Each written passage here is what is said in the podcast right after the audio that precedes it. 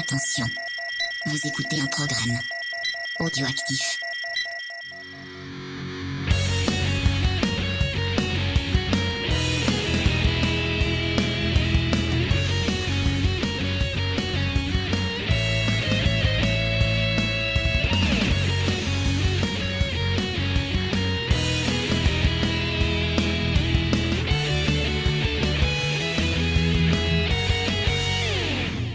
Bonjour à tous, chers auditeurs. Et oui, vous dites encore un bonus, mais c'est parce que on vous aime et qu'on adore partager avec vous quand on voit bah, des petites séries en plus, des petites saisons en plus. Donc on est là pour un bonus et je suis toujours accompagné de James. Ça va, James? Salut à tous. Ouais, la Ça forme. va, Faye? Bah écoute, euh, ça va, sauf que je suis envahie par notre mascotte Tigrou qui a décidé de pousser mes notes et de se mettre au milieu pour euh, recevoir de l'amour. Mais il a l'air d'y être un peu, mais bon, Oui, il est un peu sur les fils, donc je surveille, je surveille. Enfin, on bon, verra voilà. bien. ouais. Putain. Mais il était très intéressé par le sujet du jour, Ah, car nous allons parler de la saison 2 de Mindhunter. Et pour nous aider, nous avons une invitée qui va nous permettre un peu de d'en apprendre un peu plus sur ce, ce Une monde spécialiste de, de même. Ouais, une spécialiste. Il s'agit de Sonia. Bonjour à toi. Bonjour, euh, bah écoutez, merci beaucoup de m'avoir proposé de participer euh, à ce podcast, ça me fait super Ouais. plaisir. Ça nous fait plaisir aussi, hein, parce qu'on aime bien ce que tu fais. Donc on s'est dit, euh, quitte à parler de serial killer, autant prendre euh, quelqu'un euh, qui s'y connaît aussi. ouais. Donc mais si tu veux te présenter à, à nos auditeurs qui peut-être connaîtraient pas ton travail. Écoutez, bah moi je suis Sonia de la chaîne YouTube Sonia Liu où je fais des vidéos de criminologie, psychologie, euh, etc. Toutes les histoires un petit peu glauques. Je suis psychologue de formation et puis je viens de terminer aussi euh, un DU en criminologie et je suis passionnée bah, par tout ce qui est l'être humain, les crimes, euh, toutes les histoires un peu glauques et étranges. Donc voilà, c'est de ce dont je parle sur sur YouTube avec avec beaucoup de passion. Ça, c'est franchement, parfait. T'as vu, en, en criminologie, moi, à mon époque, ça n'existait pas. J'étais grave intéressée et on m'avait dit ah t'as qu'à faire psycho du droit des trucs comme ça. Ils m'avaient tous euh, démoralisé du coup j'ai fait cinéma tu vois c'est totalement l'opposé. Bon, non, pas trop. hein, ouais. Bah, ça se rejoint au final la psychologie elle est un petit peu elle est un petit peu dans tout finalement hein, dans plein plein de métiers. Moi je rencontre tout le temps des gens qui me disent ah moi je suis pas du tout psychologue mais je fais quand même de la psychologie Non mais c'est vrai, parce que quand tu essaies de comprendre justement le mécanisme de fonctionnement d'un personnage, euh, enfin dans, plein plein de métiers, euh, tu, as ce petit côté un peu. Puis c'est pas, je trouve que c'est bien la psychologie parce que ça permet de comprendre un peu plus l'autre. Et dans cette société un peu faux folle euh, qu'on a en ce moment, bah c'est pas plus mal, je trouve, d'essayer de comprendre un peu ce qui se passe autour de nous. Enfin moi c'est un sujet qui me passionne. Ouais, effectivement ouais Je vais faire 30 ans dessus après.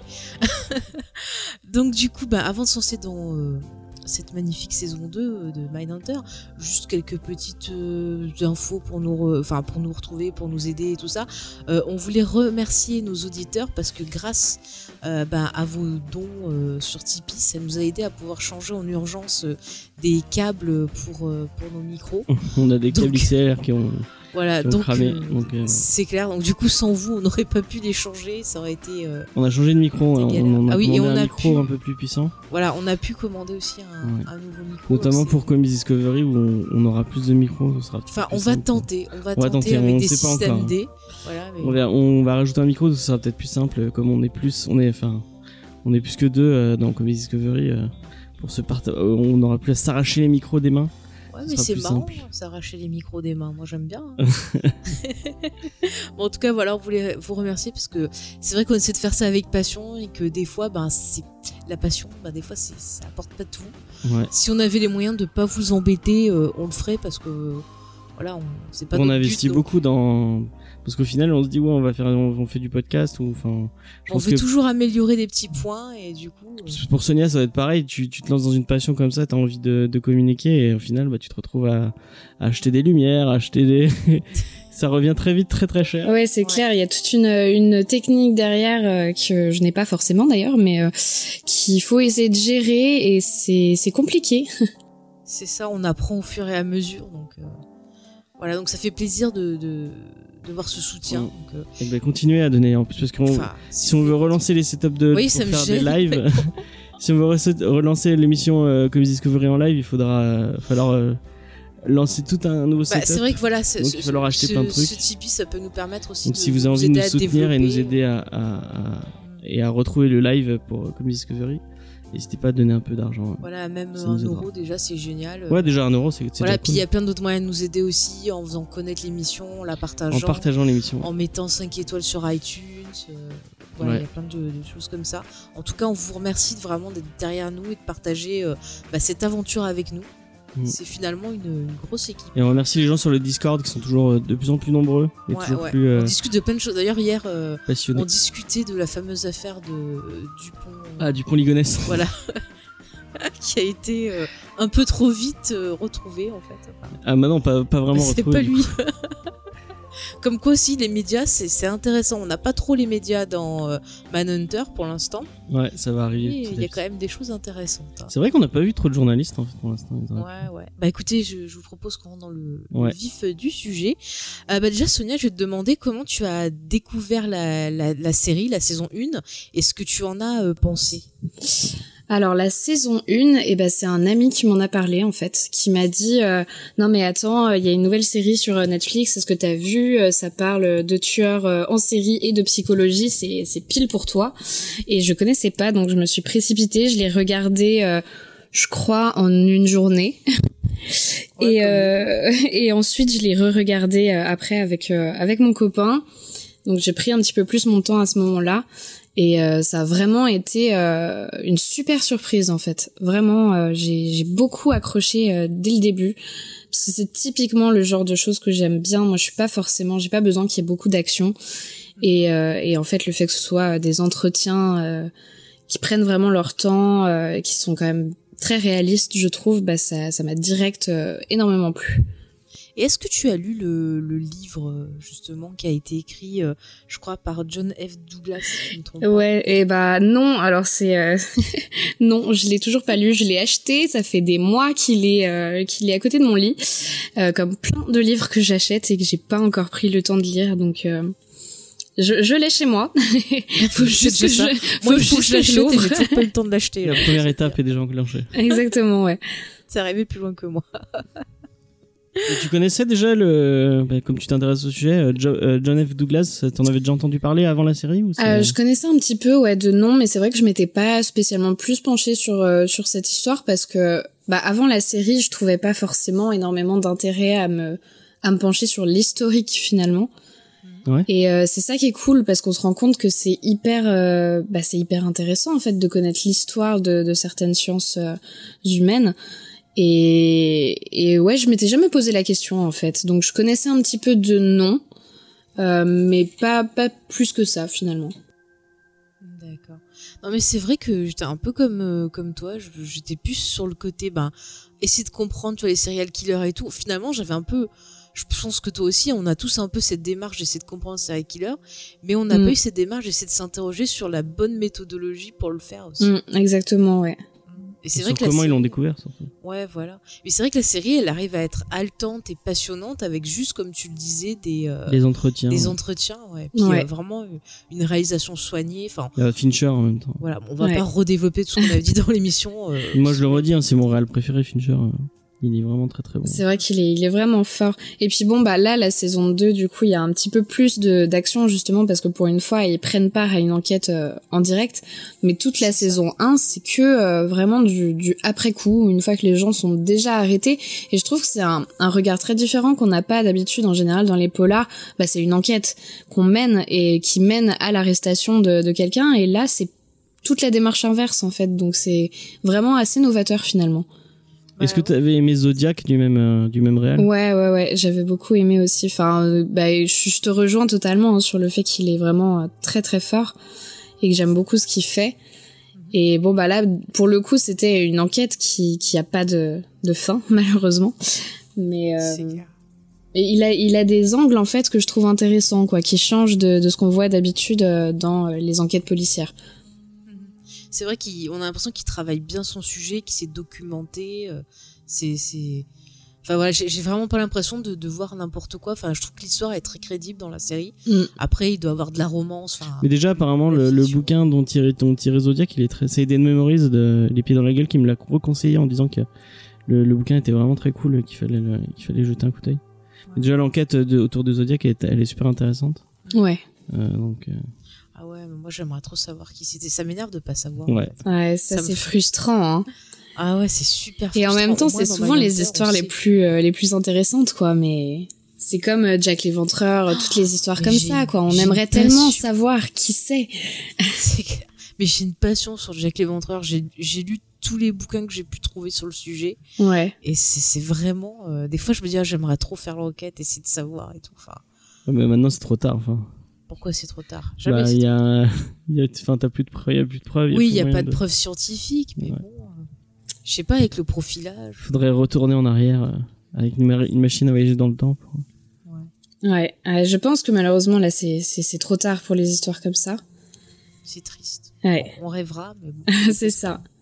Bah, Mais euh, j'allais dire, en tout cas, je trouve que Mindhunter, tu vois, l'approche de la série et tout, euh, je la trouve plus intéressante, euh, même dans la saison 2, euh, en manière de, mettre en, avant le, enfin, ce qu'ils ont étudié, comment l'utiliser. Je trouve ça plus crédible que, par exemple, la série Esprit criminel, où c'est vraiment genre, on dirait que c'est par magie qu'ils trouvent des, des trucs. Enfin, je sens pas le raisonnement logique. Ah, ouais. ah non, c'est c'est le genre de série. euh, je ne regarde absolument jamais ce genre de série parce que c'est pas du tout réaliste en fait et ça me ça me plaît pas quoi. Ah ouais, non, mais genre, Tous les trucs genre NCIS, les trucs comme ça, ils zooment euh, à fond sur des trucs et, et ils sortent des théories mais c'est ah non non, je peux pas. C'est- ça. En plus, euh, un truc qui est important pour remettre dans le, le contexte de, de Mindhunter et qui est pas trop utilisé dans les autres séries, c'est que Mindhunter, il se focalise vachement sur différents facteurs pour monter leur dossier. C'est l'historique du tueur, le milieu social dans lequel il a été et euh, bah, essayer de comprendre un peu les circonstances qui l'ont fait vriller. Et ça, je trouve que c'est- intéressant parce que finalement, euh, euh, on en reparlera, je pense, dans la partie spoiler, mais euh, la société et quelque part ces, ces tueurs, c'est vraiment indissociable, je trouve. Et il montre bien dans la série, on le voit encore plus dans la saison 2, qu'au final, avoir, euh, avoir le profil du, du, euh, du tueur, ça aide, mais ça résout pas l'enquête. Euh, Non.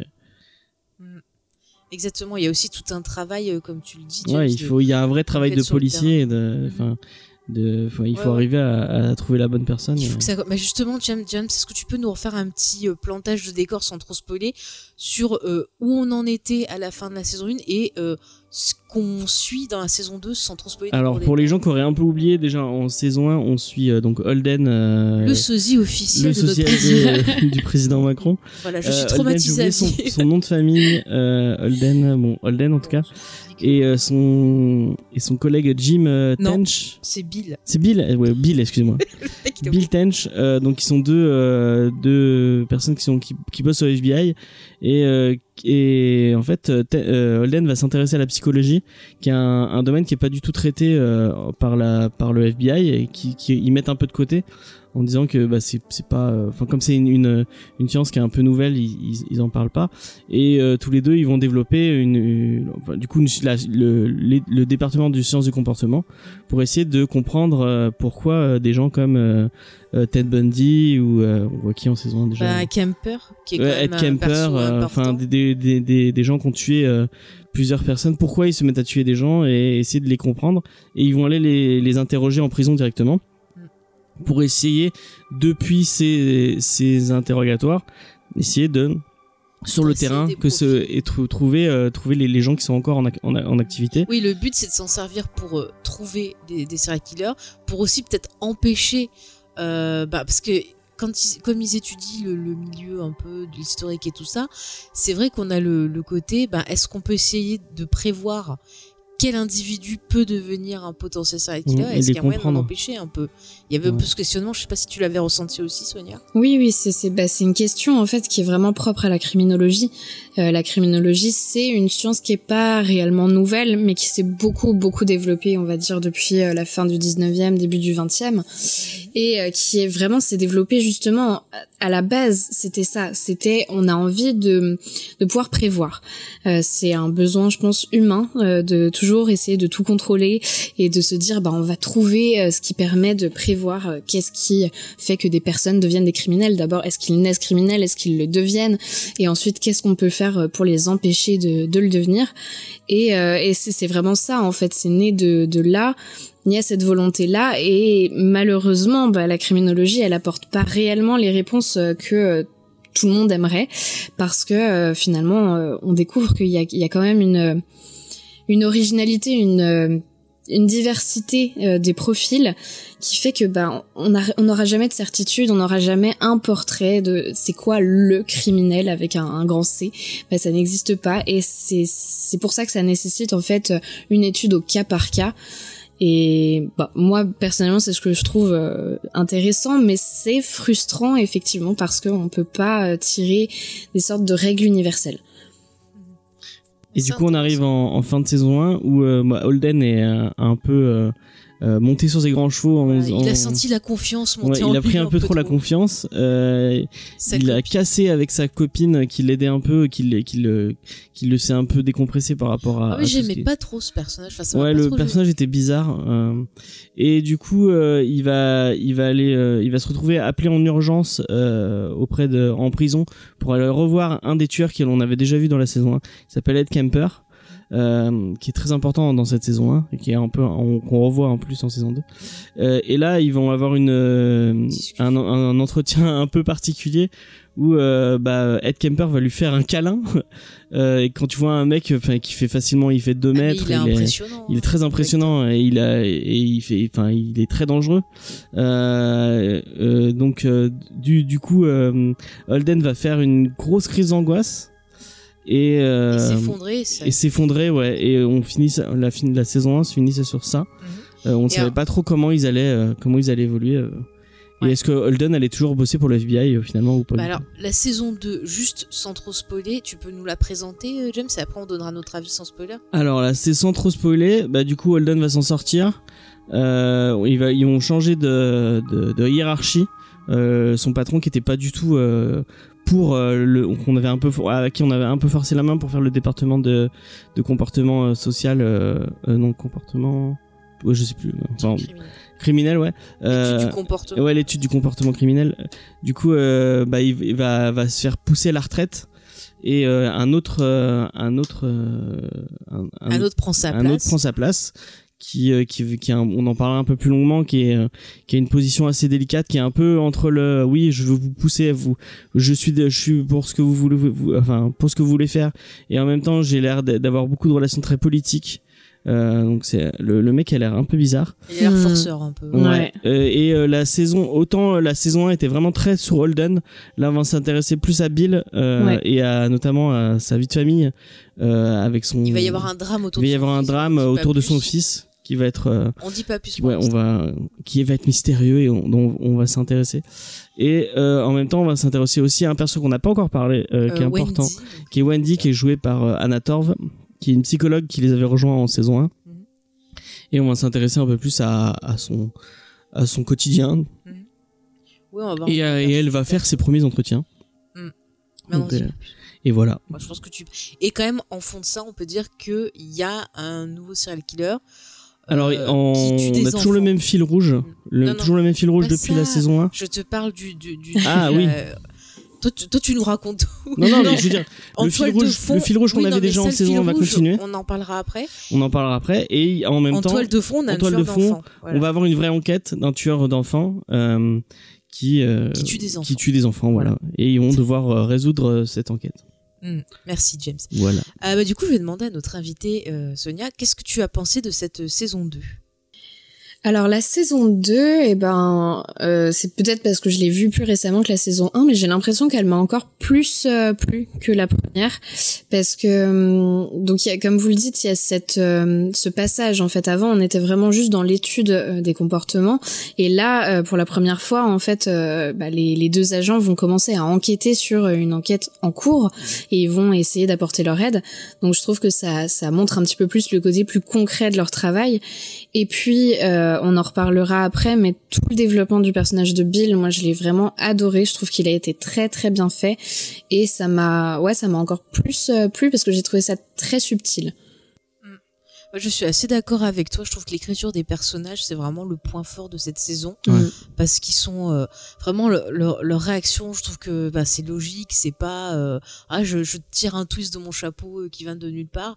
Et c'est vrai que l'histoire de Bill, moi, elle m'a beaucoup euh, touchée parce que vraiment, euh, il arrive à faire passer même l'acteur. D'ailleurs, tout le casting est, est très bon. Ouais. Mais euh, l'acteur qui joue Bill, il arrive à faire passer des tonnes d'émotions, que ce soit la tristesse, la peur. Enfin, c'est vraiment, j'ai été. euh, Mais même sa femme, hein, bon, elle est un peu détestable, mais euh, elle Ah est, la- l'actrice est vraiment, est vraiment bien. Elle le campe, Mm. elle campe vraiment bien ce personnage euh, de mère euh, bah, qui essaie de s'accrocher à son enfant, qui, euh, qui est un peu, euh, qui a un souci. qui a un souci, Voilà. Qui a clairement un souci. voilà, un gros souci. Et euh, voilà, moi, moi, moi, enfin, moi, j'ai au niveau du scénario, j'ai trouvé vraiment cool. Euh, par contre, je suis un poil, on en parlera peut-être un peu plus tard. Je suis un poil déçu sur la réal. Euh, euh, autant, euh, autant euh, sur la saison 1, euh, je crois qu'il euh, Fincher faisait quatre épisodes et euh, les euh, entre euh, Les deux premiers, les c'est deux les deux derniers. premiers et les deux derniers et euh, bah, les personnes qui, euh, qui réalisaient euh, c'était vraiment collé à son style et je trouve et vraiment et on, on c'était tout aussi génial euh, là, là on Fincher fait que les trois premiers et puis après euh, il y a pas de laisser aller euh, c'est quand même une très très Bah, belle c'est super quoi. c'est super soigné Ouais. et c'est c'est très beau mais on n'est pas euh, enfin il n'y a pas le génie de, de Fincher et pas là je- Mm. vraiment on sent on sent un peu la patte Fincher mais là ça vraiment moins que on l'avait en saison 1 J'ai un- j'étais un poil déçu par rapport à ça euh, et je suis un poil déçu aussi euh, tout le il y a un arc qui m'a qui m'a ennuyé clairement c'est l'arc avec Anatorv que j'adore Ouais. cette actrice je la trouve Ouais. géniale mais euh, je trouve que bah son arc est pas intéressant on s'en Ah bah, je suis totalement d'accord. je, ouais. suis- je suis pas du tout d'accord avec vous deux parce que au travers de son arc, on a un aperçu ben, de la place de la femme à cette époque-là euh, dans Mm. le milieu euh, professionnel et surtout ben euh, la difficulté que ça pouvait être pour une personne homosexuelle aussi à cette époque-là. ça pourrait être intéressant c'est un final, aperçu de la société et il encore une s'intéresse fois, que à leur relation à sa, à sa relation de couple Ouais. on se fout totalement en fait et euh, enfin moi ça moi j'ai trouvé ça chiant euh, je- le personnage est vachement intéressant le personnage peut apporter plein de trucs et au final ça parle que de sa relation de couple et on s'en fout parce qu'à ce moment-là, elle a que ça, mais c'est aussi un personnage qui est euh, en recherche d'équilibre aussi. Et euh, tu vois qu'elle est frustrée au niveau professionnel parce que ben on la laisse pas faire. euh, Enfin, il y a pas mal de sexisme et de choses comme ça. Mm. Et en même temps, elle a un peu du mal. Elle était dans une. bah, elle était dans une. Avant, on apprend qu'elle était dans une relation qui était Ouais. euh, dominante. Ouais. Elle se faisait dominer. Donc c'est vachement difficile de reprendre confiance en soi après. Et je pense que dans cette saison 2, on voit une évolution du perso qui finalement, à la fin de la saison 2, arrive à se positionner en disant bah, voilà ce que je veux et voilà ce que je veux pas. Et je pense que sur la saison 3, euh, on aura la suite de tout ça et ça va apparaître aussi dans le domaine professionnel où elle arrivera, je pense, à plus se s'imposer. mais je sais pas si on en avait discuté. C'est avec toi que j'ai dit ça mais on disait que bah la première c'était la première saison ce serait Holden la deuxième saison c'était Bill. Et Ouais, je pense que la troisième saison ce sera Ce sera ce sur sera elle, Wendy c'est- ce sera Wendy euh, obligatoirement qu'est-ce que t'en as pensé toi Sonia Et, et- et moi, je suis totalement d'accord avec toi, James. Enfin, j'ai vraiment le, le même ressenti. J'ai ressenti la même chose. J'ai été très frustrée euh, de, du développement de, de Wendy dans cette saison 2. Parce que, effectivement, euh, je trouve très bien qu'ils aient voulu un petit peu montrer le sexisme, euh, qui est quelque chose d'incontournable, en fait. déjà dans ce milieu-là, le milieu du FBI, en plus à cette époque-là, les années 70-80. hein. Mais euh, tout, toute cette histoire qu'il y a avec sa copine et tout ça, j'ai trouvé que c- on, on passait beaucoup de temps là-dessus. J'ai pas, j'ai pas réussi à en retirer grand chose. Je trouve qu'elle est pas assez développée dans le sens, elle reste quand même très froide et on a du mal à s'attacher à elle, contrairement à Bill. Et euh, du coup, je me suis dit, euh, effectivement, euh, saison 1, c'était très Holden, saison 2, c'est Bill. Alors, j'espère que la saison 3 euh, sera beaucoup plus axée sur elle. En tout cas, c'est la suite euh, qui semble logique. J'espère vraiment qu'ils vont faire quelque chose de ce personnage parce qu'ils ont ouvert des pistes, mais je les ai pas trouvées euh, très euh, satisfaisantes et ouais, je suis restée vraiment sur ma faim avec ce personnage. Mais c'est clair que la saison 3, s'ils développent pas plus ou qu'ils la sentent pas plus sur elle, je vais pas être contente non plus parce que. Mais je sais pas si vous êtes d'accord avec moi, mais euh, euh, c'est encore plus dommage parce que je trouve que c'est un personnage qui a des vraies compétences et qui apporte des trucs qui, qui changeraient beaucoup par rapport. On, voit- on voit bien que Bill et, et Holden, c'est des hommes d'action au final qui sont, Mm. qui sont pas. Elle, elle est réfléchie, elle a, elle a, elle a des vraies com- compétences de psychologue qui pourraient, être, qui pourraient être un, un gros plus euh, au niveau des entretiens. Et je trouve que euh, il devrait vraiment. Enfin, après, euh, c'est par rapport à la. Parce que je, enfin, je sais pas c'est à quel point ça suit une, une réalité où on est dans un truc complètement fictionnel, mais euh, je pense que elle, elle, elle est- on voit qu'elle fait un entretien et qu'elle s'en sort bien. Faut vraiment Mm. qu'elle, qu'elle, Bah, qu'elle en fasse beaucoup plus- quoi. Elle est plus compétente que le collègue Oui, oui. masculin Mm. avec qui. euh, Mais même, je pense qu'elle est plus compétente que, que Bill ou que, enfin, on- on- je pense qu'elle, elle apporterait des trucs qui, euh, qui, un qui- regard que les autres n'ont pas et des questions ouais. que les autres penseraient Je pense pas qu'ils passent- poser. et, ils vont passer à côté de trucs que diront euh, les, les, euh, les, les tueurs et euh, que elle, elle va comprendre vu son, son passif de psychologue Mm. qu'il qu'il capterait pas peut-être en tant que juste agent du FBI quoi. C'est ça. Mais il y a aussi la gestuelle, parce que elle, elle ne voit pas la, la gestuelle quand elle écoute les cassettes. Et euh, alors, tu Ouais, vas me vrai, dire, ouais. Sonia, si, si, si c'est vrai, mais il me semble que la gestuelle, quand tu as un entretien de ce type-là, c'est super important parce Ah que oui. ça traduit aussi des, des, des émotions ou euh, Ah oui, oui. d'autres éléments. Mais totalement. Enfin, la, la communication, il y a à peu près, euh, je sais plus le, le chiffre, mais 80% de la communication est non verbale en fait. C'est quelque chose de d'hyper important quand on est euh, en entretien avec quelqu'un parce que euh, une phrase, je peux vous dire n'importe quelle phrase, je suis heureux selon euh, comment je me positionne, si je croise les bras, si je les tends vers vous, si euh, j'ai, euh, je sais pas, des, des, des micro-expressions de dégoût ou au contraire euh, de, bah, de bonheur, ça change totalement bah, toute la tonalité de la phrase.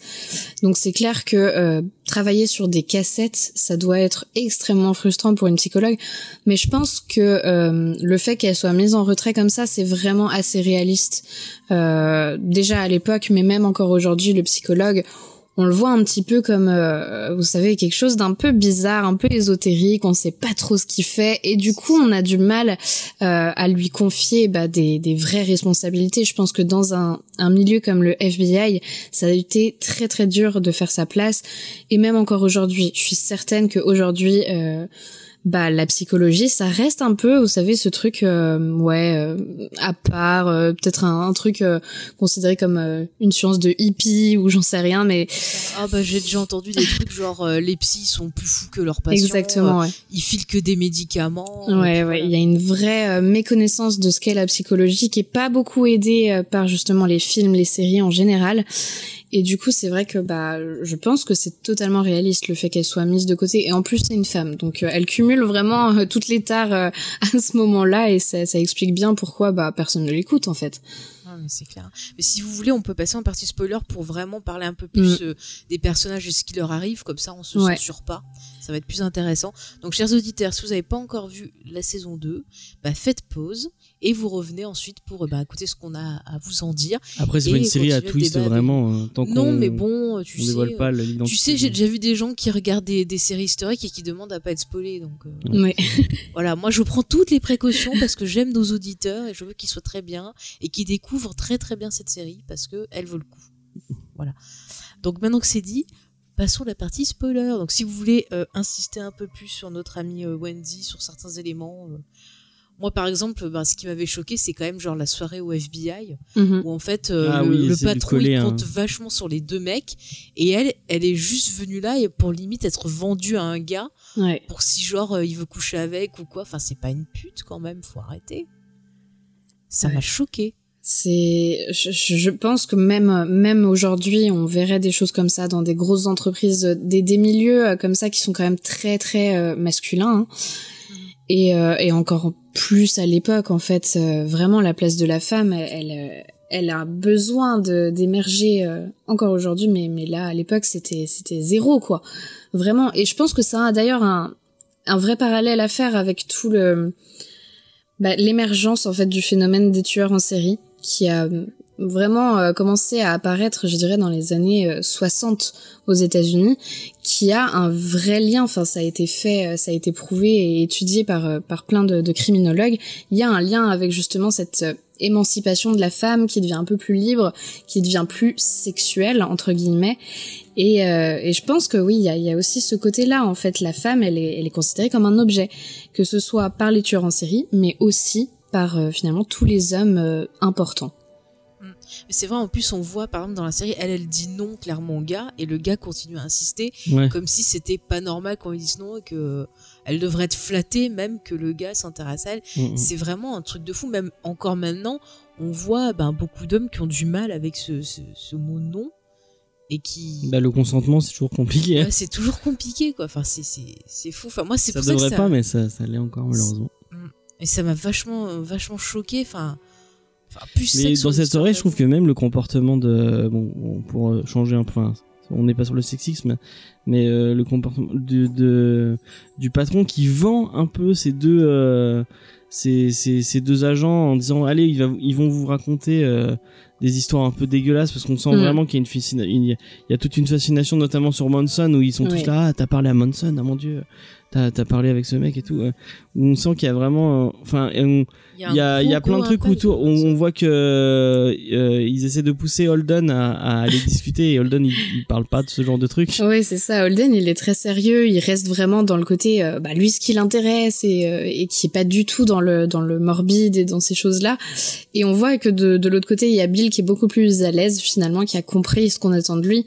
Euh, ça se voit d'ailleurs qu'il sait qu'il doit donner ça euh, autres parce que cette soirée-là, je me rappelle pas exactement quel est le but, mais à mon avis, il y a quand même des histoires de financement.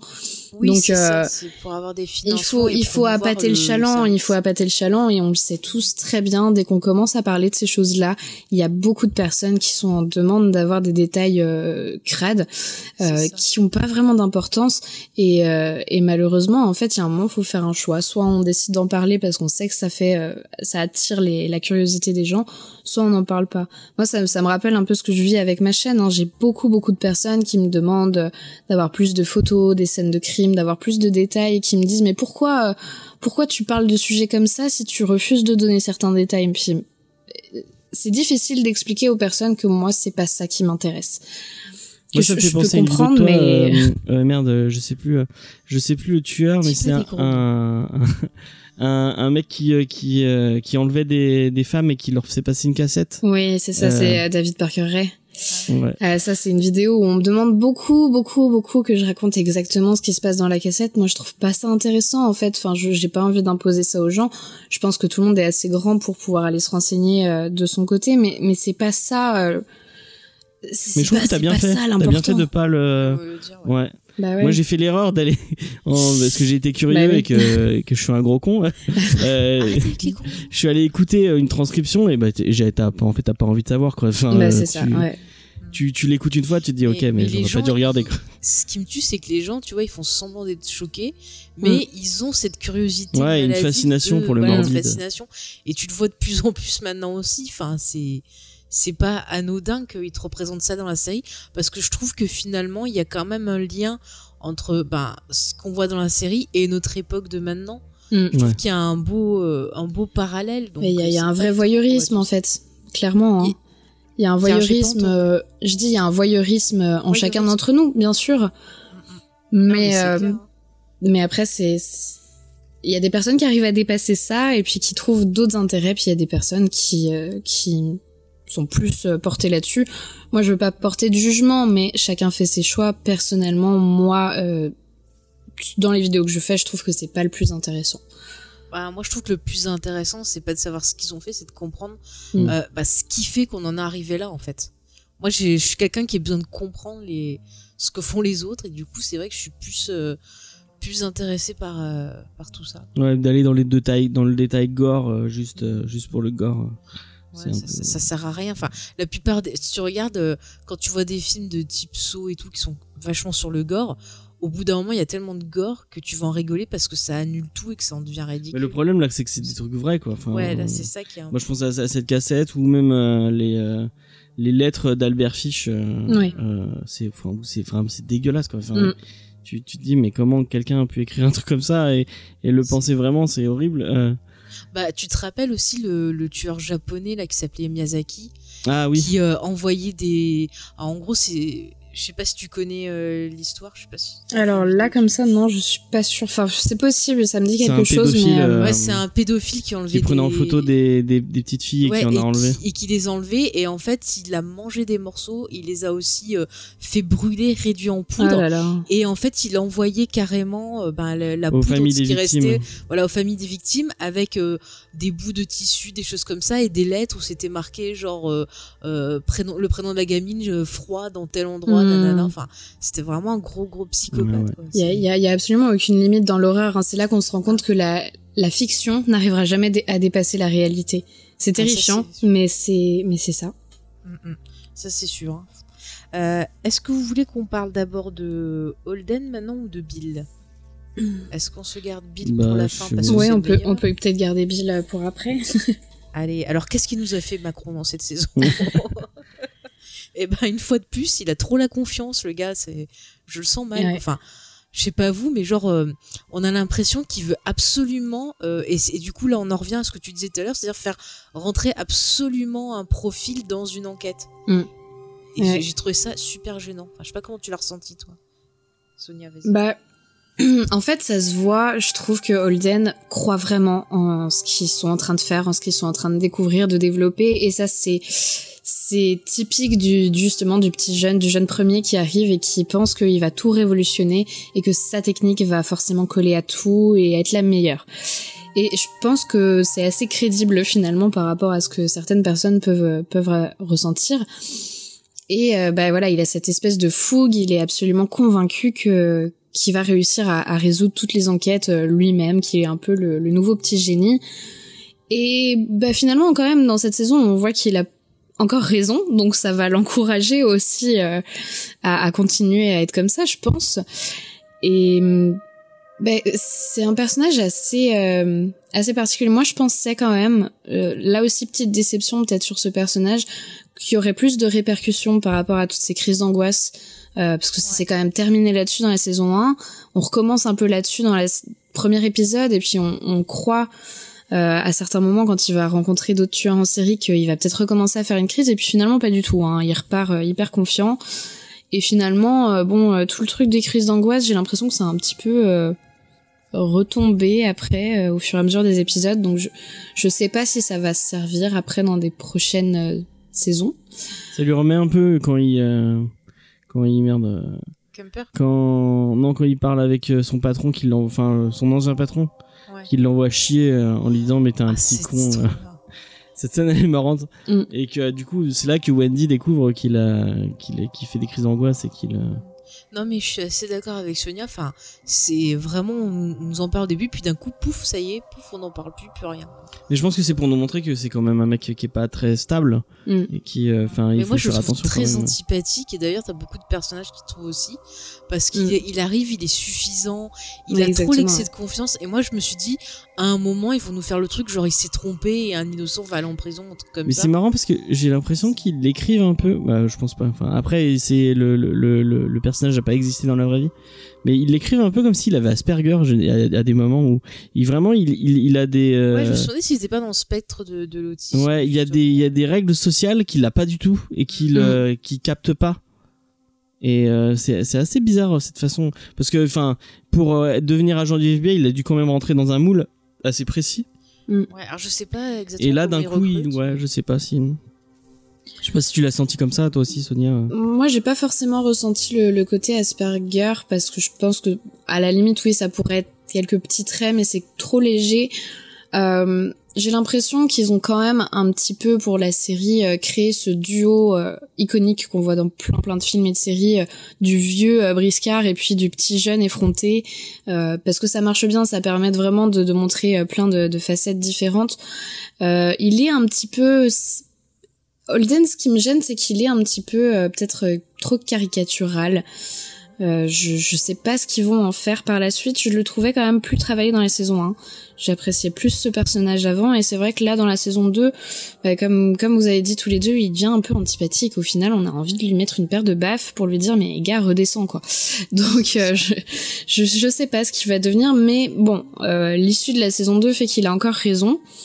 Donc, euh, donc on verra. Mais effectivement, peut-être, ça pourrait être intéressant qu'il se trompe et de voir comment il va réagir, euh, justement. Euh, euh, bah on en reparlera un petit peu parce qu'il y a, il y a l'histoire de BTK aussi qui peut être intéressante à ce niveau-là. Mais ça, pourrait être très intéressant de le voir bientôt être confronté à, à vraiment plus de doutes et peut-être un échec. C'est ça, ouais. Soit il se trompe de coupable, soit il le trouve pas.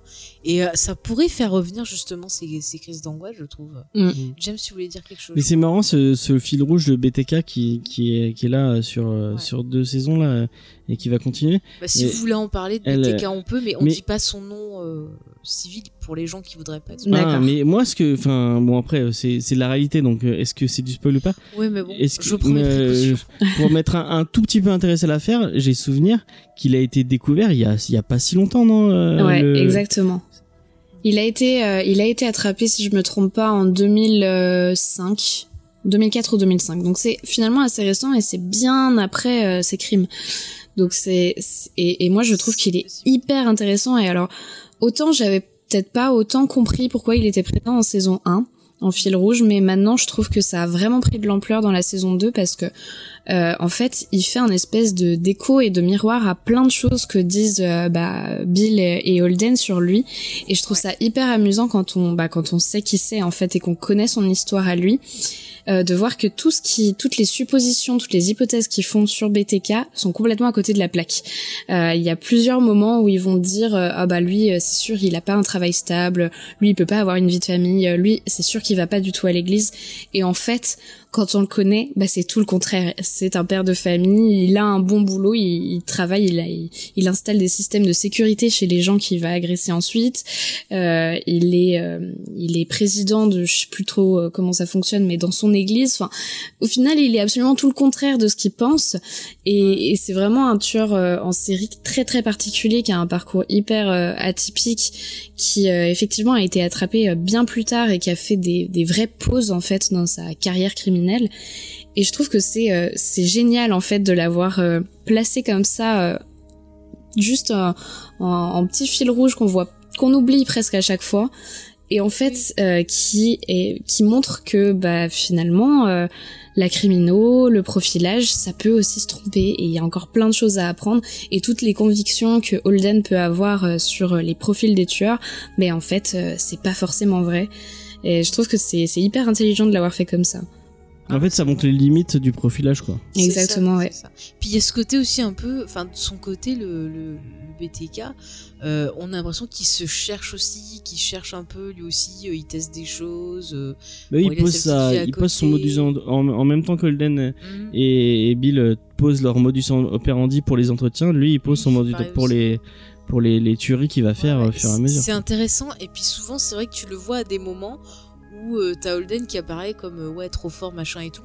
Et quand tu le vois en, en parallèle bah t'as l'impression que quelque part il prépare déjà la chute d'Holden c'est pour mm. ça que je me disais que peut-être en saison 3 justement euh, commencer peut-être à enquêter ou je, je sais pas trop. Je sais que hum, même si ça n'a pas encore été renouvelé officiellement Douglas parlait d'une série qui au départ devait se tenir en 5 actes.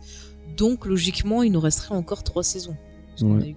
Bah, ça serait bien. Ouais. Moi, j'espère vraiment que, que ça va perdurer parce qu'il y a plein plein de choses à dire encore là. Ah oui, oui, oui. parce que rien que voir aussi l'évolution euh, au fil du temps bah, des mm. méthodes d'investigation, de, de, profilage, euh, l'évolution peut-être aussi des tueurs en série, parce que peut-être que ben, les tueurs en série, tu vois, des années 70 sont plus du tout pareils que ceux des années 90, par exemple, tu vois, ça peut mm -hmm. être... Euh, et moi, ce que enfin, je trouvais bien, moi, je, non, je pense pas qu'il faut pas po euh, poser un, une, une, notion de positif, mais euh, ce qui est, ce qui évolue avec cette saison 2, c'est qu'on commence à toucher à des tueurs qui sont peut-être un tout petit peu plus connus et qui sont, je pense à, à Berkowitz ou à, ou à Monson. Mm. C'est des. Euh, ouais, Kemper, il était cool. Ouais, mais enfin, Kemper, il est pas Ouais, ouais, je sais pas, j'ai pas une, une idée. euh.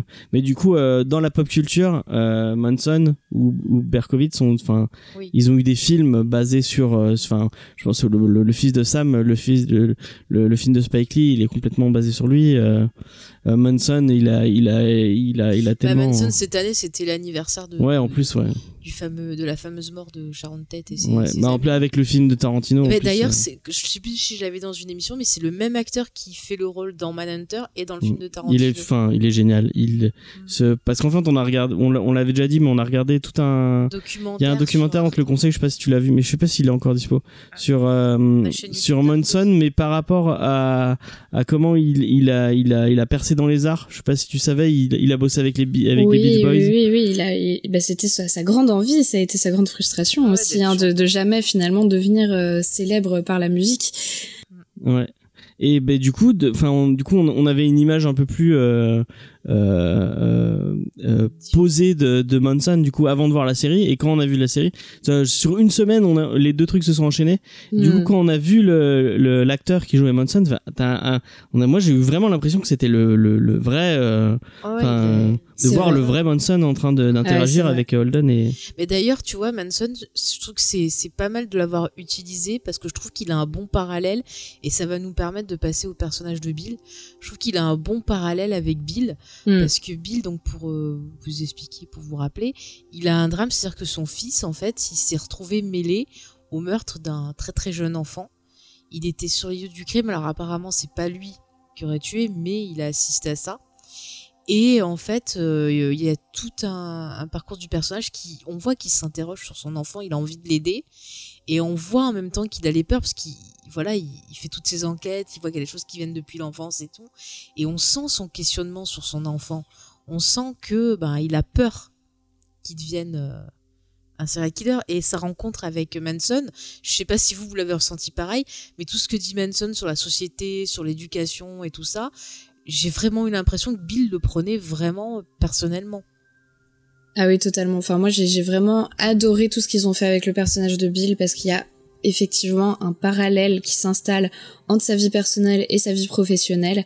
Toutes les interrogations qui peuvent se poser euh, bah, au sein du FBI, de- du, du BSU. Et, et on voit vraiment, il y a des moments de tension extrême parce que il y a des moments, il est plus du tout professionnel. Il est au travail. Ils ont euh, des discussions, euh, donc euh, soit entre collègues, soit justement avec des tueurs, et il se laisse complètement emporter. Et on voit, en fait, on, on a l'impression de voir se dessiner vraiment euh, tout son fil euh, de, de questions et, et tout ce que ça lui renvoie. Et, et le moment où vraiment il y a une espèce de collision, il n'arrive plus à faire la part des choses entre le travail et euh, ce qu'il vit avec son fils. Et c'est hyper bien fait parce qu'il y a aucun moment où vraiment on pose des mots dessus. C'est à nous de les comprendre, c'est à nous de le voir, mais c'est tellement fluide que ben on, on fait tous ce rapprochement et, et on voit exactement à quel moment ça bascule en fait et il se met à, à penser à sa vie perso plutôt que qu'à son travail. C'est génial et effectivement euh, le- l'altercation presque qui se passe avec Manson, elle était elle était incroyable déjà parce que l'acteur qui joue Manson euh, effectivement est très ressemblant. Je trouve qu'il y a un boulot incroyable dans cette série et ça faut le souligner aussi hein, de, ressemblance avec tous les tueurs qu'on peut voir parce que Berkowitz c'est pareil, Kemper c'est pareil. Enfin il y a il y a des acteurs qui sont super bien trouvés et qui bossent à mon avis énormément pour avoir les mêmes intonations, les mêmes expressions, les mêmes mimiques. C'est c'est c'est génial quoi. Et, le euh, sourire de Berkowitz, enfin, Ouais. Ouais. Du coup, parce que j'ai regardé ta vidéo euh, euh, justement sur Berkowitz il y a pas très longtemps, Mm. et, et tu vois quand tu vois, le- il y a beaucoup de photos où on voit euh, bah, le vrai Berkowitz en train de sourire, notamment quand il sort du tribunal, ouais. et on, on voit il, a qu'il a le même, l'acteur a vraiment le- la même mimique et le même sourire un peu crispant et et, et, et glaçant. C'est c'est fou. Ah quoi. non, mais t'as des tensions. Enfin, moi, je sais que je suis toujours. euh, Tu sais, il m'impressionne, quoi. Tu sens le mal, en fait. D'ailleurs, je la conseille vachement. Elle est, elle est vachement bien ta vidéo sur. euh, sur Merci, ouais. Ouais, ben lien. Berkowitz, c'est vraiment euh, un tueur euh, très très spécial aussi. Hein. Je, je sais pas, je, je sais toujours pas en quoi en penser, même après avoir bossé dessus euh, pendant des heures. Et, et j'étais très très contente qu'on le voit euh, en saison 2, puisque c'est avec lui que s'ouvre finalement Mindhunter. Euh, tout tout début de la saison 1, c'est le premier tueur en série qui est évoqué, donc euh, je trouvais ça super cool qu'on puisse le rencontrer, et il a été euh, super bien incarné. Et euh, du coup, pour en revenir à Bill et puis à, à tout, euh, tout ce qui se passe de son côté. Enfin, vraiment, euh, c'est un personnage qui devient tellement touchant dans la saison 2. Autant en saison 1, je trouvais que c'était un peu peut-être le, le, personnage secondaire, hein, le, le, deuxième du binôme. Autant là, clairement, euh, je trouve qu'il il prend toute la place et il est super, euh, il est super bien joué et super bien écrit, super bien développé. Et euh, ouais, comme vous disiez, il y a, y a sa femme aussi que, que vous trouviez agaçante. Alors, je comprends qu'elle soit agaçante, mais je la trouve très crédible aussi dans ses réactions de mère. Elle est très euh, humaine. On, peut, on peut vraiment se mettre à sa place et se dire, mais c'est normal qu'elle pète un câble en fait. C'est complètement normal. C'est qu'elle reste dans le refus. Euh, dans le refus d'accepter ouais, les événements. Mm. Ouais, mais alors elle est dans un déni total, bien sûr. Ouais. Et elle essaie pas de l'aider du tout. Enfin, c'est le, le moment où il y a la fille, de, enfin la, la, la mère de la de la victime mm. qui vient les voir et qu'elle euh, qu'elle discute avec elle. Qu'elle lui dit qu'elle pardonne aux petits et tout. C'est, c'est ce moment, il est choquant. Enfin, tu la scène, elle est, elle est super bien filmée. Ouais, clairement. Et, euh, et pour Bill, ce que j'ai vraiment trouvé intéressant, c'est de voir à quel point, là, dans cette saison 2, il est, il est vraiment en difficulté. Il est complètement déchiré, euh, finalement, entre euh, ses allers-retours, parce qu'en plus, c'est vraiment physique, en fait. Il y a vraiment des allers-retours à faire qui doivent être éreintants. Euh, J'imagine, je sais pas combien d'heures d'avion à chaque fois il doit faire euh, par semaine. Et en fait, c'est c'est c'est horrible pour lui parce qu'il a envie d'être sur les deux fronts, il peut pas. Du coup, euh, il essaye de se partager et ça fait que résultat, il est jamais euh, au bon moment, euh, au bon endroit. Il rate tout le temps les trucs importants, que ce soit dans l'enquête à Atlanta, que ce soit bah, dans l'éducation de son fils, dans les rendez-vous qu'ils doivent avoir avec le psy, etc. Et, et vraiment, il est déchiré totalement et je trouve que c'est hyper bien retranscrit dans la série à l'écran et, et ouais, enfin, vraiment, il est tellement humain. J'ai ressenti une une telle empathie avec ce personnage. Vraiment, je j'ai hâte de savoir comment ça va se passer pour lui après. J'espère de tout cœur qu'il va quand même un peu plus s'en sortir parce que là c'était horrible. Il était en détresse totale quoi. Mais, mais moi j'espère qu'il va retrouver son fils. Que j'étais super étonnée en fait que la, la mère euh, s'en aille avec le petit parce que on a ce, ce, ce côté où on a l'impression qu'elle veut le protéger, mais il y a des fois j'avais vraiment l'impression qu'elle avait peur de son enfant et qu'elle devenait démissionnaire. Et du coup, j'ai trouvé ça, enfin, drôle, j'allais dire, mais étrange qu'elle s'en aille avec le petit. Moi, je pensais qu'elle allait genre abandonner le gosse, se barrer toute seule et laisser le père se débrouiller avec. Et du coup, moi, il y a un, y a un... Du, du, coup, juste, je, me fais du souci en fait pour cet enfant parce que je me dis c'est peut-être comme ça qu'il va devenir un. Moi, je comprends la mère parce qu'il y a, il y a un moment où il y a un basculement, je trouve, dans le, le regard de Tench sur son gosse. Euh, c'est un moment où il va le chercher euh, à l'école. Et euh, vraiment, il y a un, quand tu parles de Bill, ça?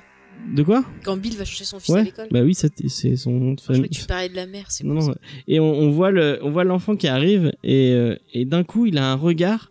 On sent, on sent qu'il le regarde plus comme son fils, c'est qu'il le regarde comme de la façon dont il regarde les, les euh, ouais comme un professionnel. Ouais qui il, il, le regarde comme il regarde Monson ou comme il, en disant ah mais il est tout seul il parle à personne il est enfin on vraiment on, et euh, et peut-être que ce regard là elle l'a vu euh, que il, il, le, il, le, voit plus comme son fils il le voit comme un cas mm. et euh, c'est peut-être pour ça qu'elle est partie hein. je sais pas moi moi j'ai peur pour le petit quand même. Ouais. Je... Ah, puis je trouve que c'est c'est un à moi personnellement, c'est vraiment le genre de sujet qui me qui me terrifie en fait parce que c'est vraiment quelque chose auquel je réfléchis euh, actuellement. Je veux pas d'enfant, mais je me dis euh, si un jour j'ai un enfant et qui me pose problème comme comme celui-là par exemple qui est qui qui communique pas donc avec qui ça doit être vraiment difficile. Enfin, je pense qu'il rame totalement. Mais comment réagir en fait? Moi, ça me ça me terrifie vraiment dire mais mais qu'est-ce qu'on peut faire quand on est face à ça? Parce qu'on voit à quel point ils essayent de l'aimer de de de, de le laisser euh, vivre sa vie euh, comme il est de pas le changer. En même temps bah de, de continuer à l'éduquer et puis à faire en sorte qu'il s'épanouisse mais on voit à quel point ils ont du mal. Et, et, justement cette espèce de peur ce moment où la mère elle commence à avoir peur de son fils mais mais je trouve ça terrifiant en fait. C'est horrible est-ce que tu as vu un film qui s'appelle We Need to Talk About Kevin? Non, j'en ai entendu ah. parler, j'aimerais beaucoup, ouais. Ah bah on te le conseille. Hein. Mais tu vas avoir encore plus peur, hein, par contre. Ah, c'est clair. Ouais, c'est un sujet vraiment, euh, mais terrifiant, quoi. J'y ai pensé quand on a vu la saison. c'est un film vachement bien avec Tilda Swinton et, euh, Ouais. et Ezra Miller. Et il est, vraiment, il est vraiment très très bien ce film. Mais tu vois, moi, je, enfin, moi, je trouvais que Bill, il- enfin, pour moi, j'avais un sentiment qu'il faisait ce qu'il fallait parce que euh, le fait d'emmener à son fils voir le psy, de permettre Mm. à la personne de la suivre et tout, je trouve que c'était plutôt bien parce que avoir Mm. un coup de main, un regard extérieur, surtout dans cette situation-là, ça peut les aider et que peut-être il aurait pu. euh, bah voilà, il aurait pu être dans une structure adaptée, peut-être, euh, euh, tu vois, à sa façon de faire. Parce que je pense que le petit, il est pas, il est pas autiste. Le petit, ils disent pas qu'il est autiste. Ils hein. ont jamais dit ce qu'il avait, encore. mais je Ils ont pense qu'effectivement, il y a quelque chose, il y a, il y a quelque chose d'étrange parce qu'il est adopté, il me semble, Oui, il a Ouais, adopté. si je me trompe adopté, pas, ouais. et en fait, il parle pas, il communique pas, donc il y a, justement, est-ce qu'il y a une pathologie ou est-ce qu'il y a eu des gros traumatismes quand il était vraiment plus petit et qu'on le sait pas, euh, qui font que du coup il y a plus de contact, euh, c'était difficile de nouer quelque chose avec lui. Euh, je trouve que c'est pas mal au fait justement qu'ils aient pas mis de nom sur ce qu'il a parce que ça rend ça plus universel. Mm. Et, Et, puis euh, énigmatique aussi. exactement, plus ouais, ouais. Mm. Et du coup, on Mais se bon. concentre plus sur euh, sur les symptômes, sur ce qu'on voit, que vraiment sur la pathologie. Donc c'est, je trouve que c'est c'est pas mal fait. Mais par contre, voilà, c'est dommage que la mère, finalement, elle lui retire peut-être une chance de Ouais. pouvoir euh, bah, peut-être s'en sortir en, en fuyant comme ça avec Ben, en. Enfin, réagissant comme ça, ouais. Après, C'est ça reste une réaction humaine, je pense. Mais elle va avoir des problèmes, je pense, au niveau euh, justice et tout, vu qu'ils étaient sous contrôle et tout ça. euh. Mais moi, je trouve ça normal parce que c'est quand même grave hein, ce qu'il a fait, euh, le gamin. Mm. Il a tué un nourrisson. Non, enfin, il, est- il a regardé les autres tuer le nourrisson. oui, non, mais. Bah, et puis, il y, a, il y a aussi le fait qu'il a suggéré de le, de le mettre dans une position hyper chelou sur une croix. Ouais. Enfin, c'est, il y a quand même un truc hyper étrange. Alors, on comprend qu'il y avait peut-être pas une mauvaise intention derrière, mais ça fait peur, quoi. C'est, c'est vraiment. euh, ça m'a rappelé euh, bah, le, le tout premier crime de Richard Ramirez qui s'était passé un peu comme ça aussi. C'est, c'est vraiment quelque chose d'effroyable, quoi. Enfin, on atteint euh, vraiment tout, quoi. On, on crache sur la religion, sur un enfant, on touche à la mort, au morbide. Enfin, c'est, c'est tout, euh, tout condensé dans ce crime-là. C'est vraiment euh, particulièrement effrayant quand même ce qui s'est passé. Ça moi, fait penser un peu à la, à, à la personne qui se fait interroger par, euh, par Wendy et par euh, l'autre personne dont j'ai oublié le nom, euh, qui au, au départ est une victime et puis qui, Ouais. qui, va, qui va prendre part, on sait pas dans quelle, dans quelle outre, Ouais, dans quelle mesure il va ouais. prendre part au, au, euh, au, au crime. Et donc, euh, on, on sait pas trop, c'est, c'est compliqué. Il rabattait des, des victimes. Ouais. des- Bah, pareil, c'était un peu une autre histoire qu'on avait entendue dans Exocet. Pareil, sur un, un tueur en série, tu sais, qui avait enlevé des, des filles et qui les torturait. Je sais pas Mm. si tu te rappelles, il les électrocutait et tout ça. Mm. Et en fait, s'il y en avait une, à force, et bah, des fois, elle l'aidait à, à torturer les autres victimes. Ah, c'est Oui, celui oui, qui, oui. dont ils ont inspiré euh, pour les, euh, pour le merde, putain, Ah, j'ai.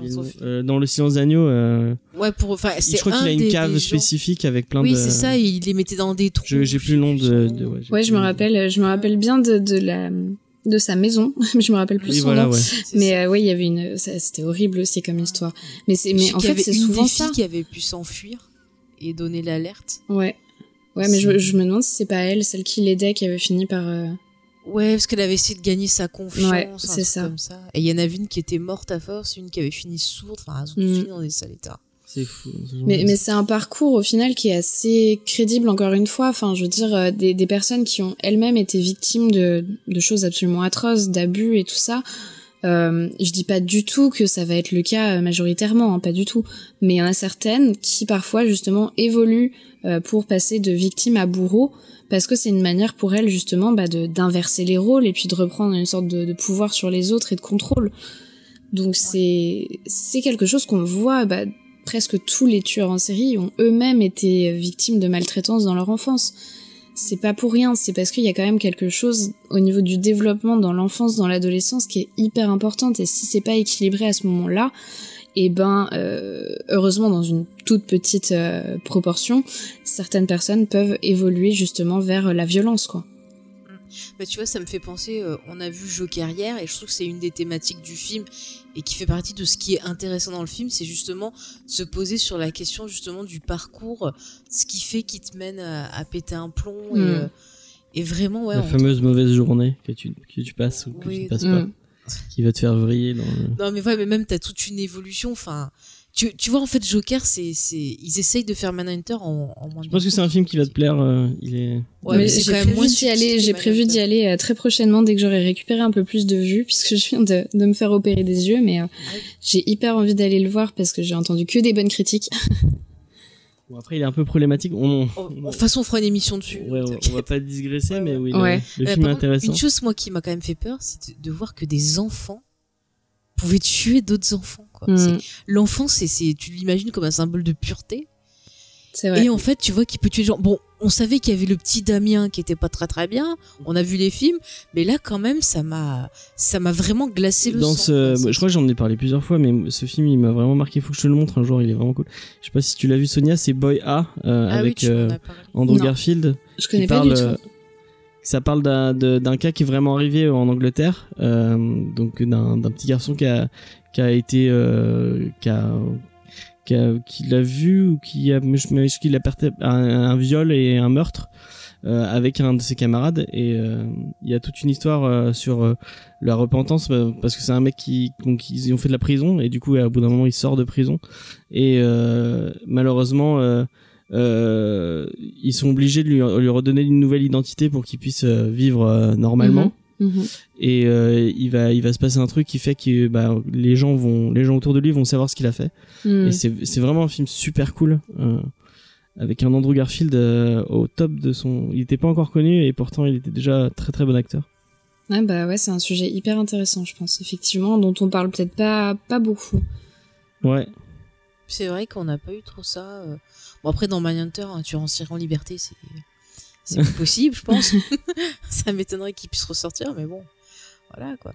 Non mais je trouve que c'est euh, au travers de, de- des profils, enfin, de, de nos personnages euh, qu'on suit, on, on arrive quand même à se poser plein de questions parce que du coup, voilà, moi j'essaie de, de- même ces tueurs et tout, enfin tous ces persos qu'on voit, moi ça me pose plein de questions sur justement, bah, est-ce que c'est notre société qui engendre ces monstres-là Mm. ou est-ce que euh, ce sont juste des personnes qui avaient, euh, bah, comme tu dis, James, une mauvaise journée, des soucis Enfin, qu'est-ce qui fait qu'on arrive à ce point-là et il y a une question qui est, en- qui est vachement intéressante et qui est vraiment centrale dans tout le dans tout dans toute la saison 2 c'est la question du racisme.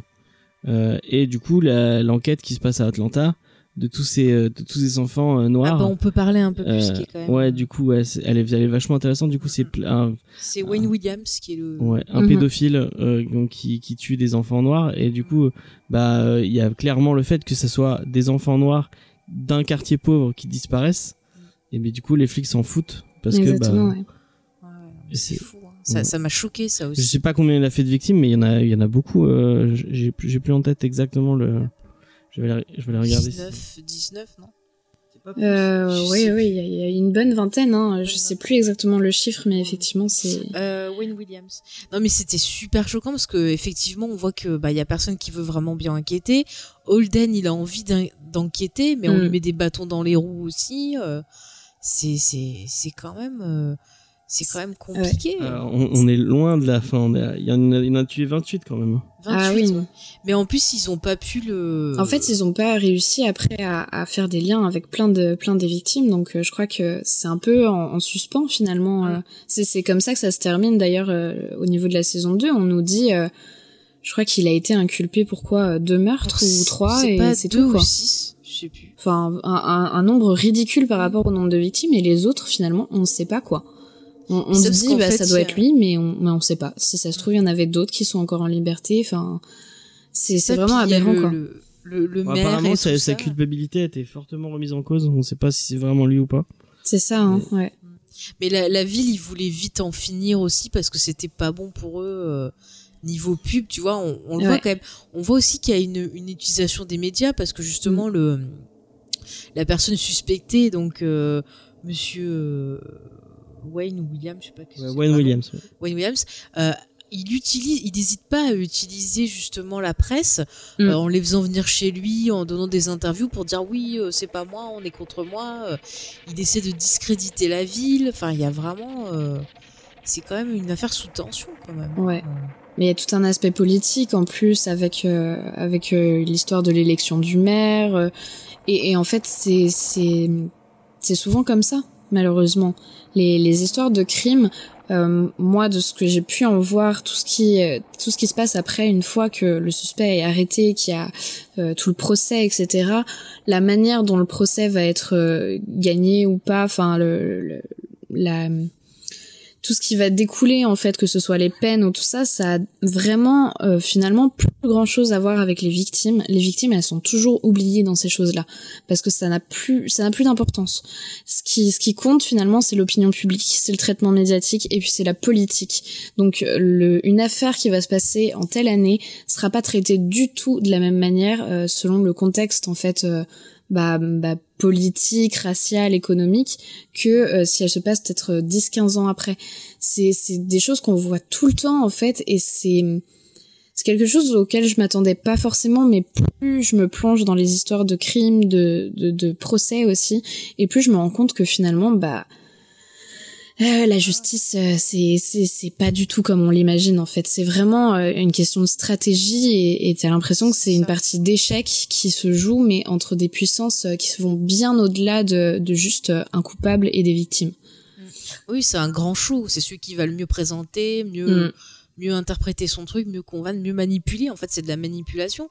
Parce qu'on voit souvent, bah, que ce soit dans des œuvres de pop culture ou autre, on voit euh, la, figure de l'avocat qui euh, étudie euh, justement les, les, jurys, qui n'hésite pas même à utiliser des, des, éléments de psychologie, de profilage pour dire ah bah tiens celle-là elle est comme ça et tout, donc si on sortait l'argument on va l'avoir dans la poche, celle-là aussi paf paf paf. Mm. Et c'est vraiment effrayant parce que comme tu le dis on pense pas aux victimes et là, c'est vrai qu'on voit toutes ces mères qui s'unissent euh, pour essayer de trouver, ben, de retrouver leurs enfants, de trouver le coupable et tout, ça fait de la peine en fait.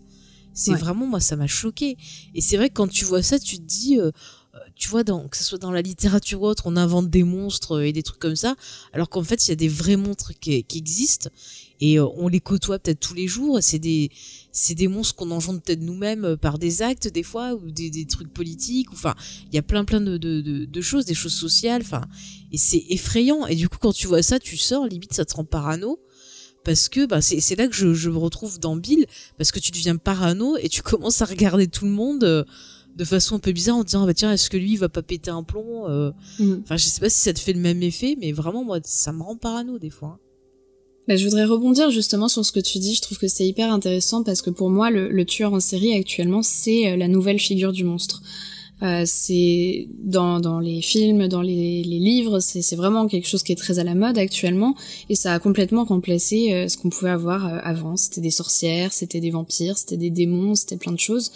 Maintenant, non, c'est des tueurs en série et on les désigne vraiment comme des monstres, on les déshumanise alors qu'en fait, bah non. Euh, je pense que toutes les personnes qui ont vraiment travaillé avec des tueurs en série, qui les ont rencontrés, euh, seront contre cette image-là qu'on peut en donner dans les dans les films. D'ailleurs, il y a vraiment une image de tueur en série euh, qui reste, qui persiste, comme quoi c'est un peu euh, un génie, qu'il a une intelligence absolument incroyable, qu'il a des capacités comme des dons, euh, des capacités à duper tout le monde, à être plus manipulateur. Et j'ai bien aimé justement dans la saison 2 qu'on voit justement, on rencontre certains tueurs qui sont pas du tout intelligents, qui sont pas forcément si exemplaires que ça. Et en fait, c'est des êtres humains, c'est des êtres humains j'ai envie de dire pas comme les autres, mais presque. Et, c'est important de remettre ça dans le contexte, de bien dire que ça reste des êtres humains qui n'ont pas euh, toutes ces, attributs qu'on peut euh, parfois leur donner dans, tous les toutes les œuvres, dans tous les, traitements qu'on en a, c'est pas les génies du mal qu'on qu'on dépeint souvent. Et en fait, euh, bah, ils sont beaucoup plus complexes que simplement euh, c'est euh, c'est des monstres.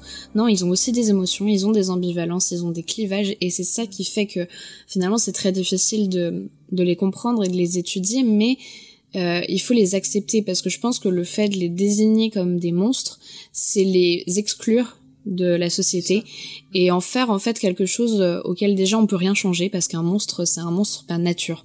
On peut pas le changer.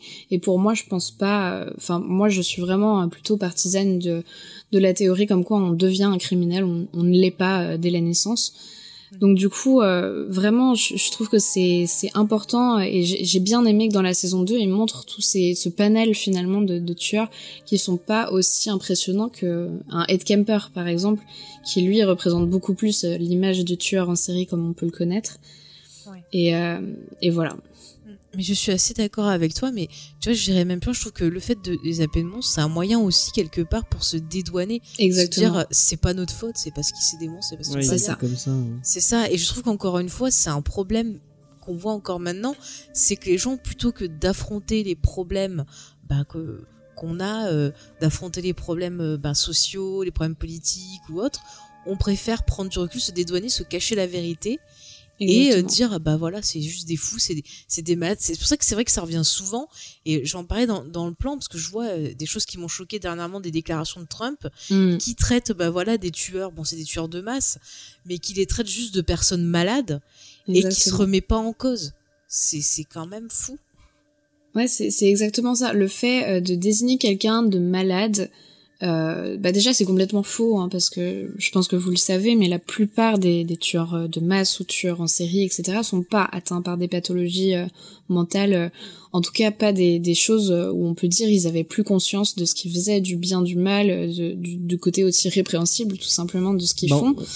Euh, On donc le voit bien avec Berkowitz qui se fait Voilà. passer pour quelqu'un de Ouais, fou, ouais. et puis au Mm. final, non, il... c'est que de la manipulation. Et du- Exactement. c'est ça ouais Et, et le fait de montrer du doigt et dire euh, c'est des malades, j'ai l'impression que c'est un peu comme euh, au Moyen Âge, on disait euh, c'est des pestiférés, puis on les excluait totalement de la société. Donc du coup, comme ils sont exclus, comme ils sont loin, ils sont pas comme nous, bah en fait, il y a rien à faire. Il y a rien à faire, et puis c'est pas notre faute. Et ça, c'est une façon vraiment, euh, vraiment très simpliste et trop facile en fait euh, de traiter ce problème. Et finalement, en fait, c'est résigner, c'est se dire euh, bah de toute façon, on peut rien faire, ils sont juste fous, et donc voilà. Il suffit de les enfermer, et puis et puis on n'en fait rien. Euh. Bah non, moi je suis pas du tout d'accord avec ça et et je pense que justement il faut qu'on se questionne là-dessus, il faut qu'on réfléchisse et on en revient à ce qu'on disait au tout début, quels sont les moyens aussi pour peut-être faire en sorte que ces choses-là n'arrivent plus. Mais il faut étudier le phénomène, il faut le comprendre, il faut accepter qu'il fait partie de l'être humain et euh, et voilà réfléchir à quelle forme de prise en charge on peut proposer. Est-ce que c'est de la répression, est-ce que c'est de la prévention? Mais il y a tout un tas de choses en fait euh, vraiment qui découle du fait d'accepter que non, c'est pas juste des malades parce que malade ça, ça veut rien dire en fait. Mais après aussi, est-ce qu'on peut remettre en question aussi le, tu vois, quand tu vois le, la santé, euh, enfin, le traitement de la santé et tout aux États-Unis, on peut se demander s'il y a vraiment des structures pour vraiment suivre euh, des personnes qui en auraient besoin, tu vois, qui ont, comme ce petit gamin dans, dans la série. qui Et est-ce qu'il y a un suivi pour suivi. ceux qui vont en prison, puis après qui ressortent Voilà, euh. il faudrait qu'il y ait un suivi. Et la plupart du temps, on voit qu'il n'y a pas le budget pour ça. On va mettre Ouais. le budget dans des choses inutiles, genre l'armée, des trucs comme ça. On voit le, le, le profil de Kemper qui, euh, bah, qui a été plusieurs fois en, en hôpital psychiatrique, qui a euh, du coup est allé lire des euh, des bouquins de, de, de psychologie et tout pour voir Mm. comment euh, comment il pourrait passer outre les euh, les euh, comment euh, savoir quoi dire en fait quoi répondre aux psychologues pour qu'ils soient tranquilles et puis qu'après ils puissent faire ce qu'ils veulent. Euh, je crois que même il y a, il y a, il y a pas une histoire comme quoi il, est- il est il est allé à une réunion psychologique alors qu'il avait des victimes euh, dans son coffre. ouais, ouais. Ouais, ouais.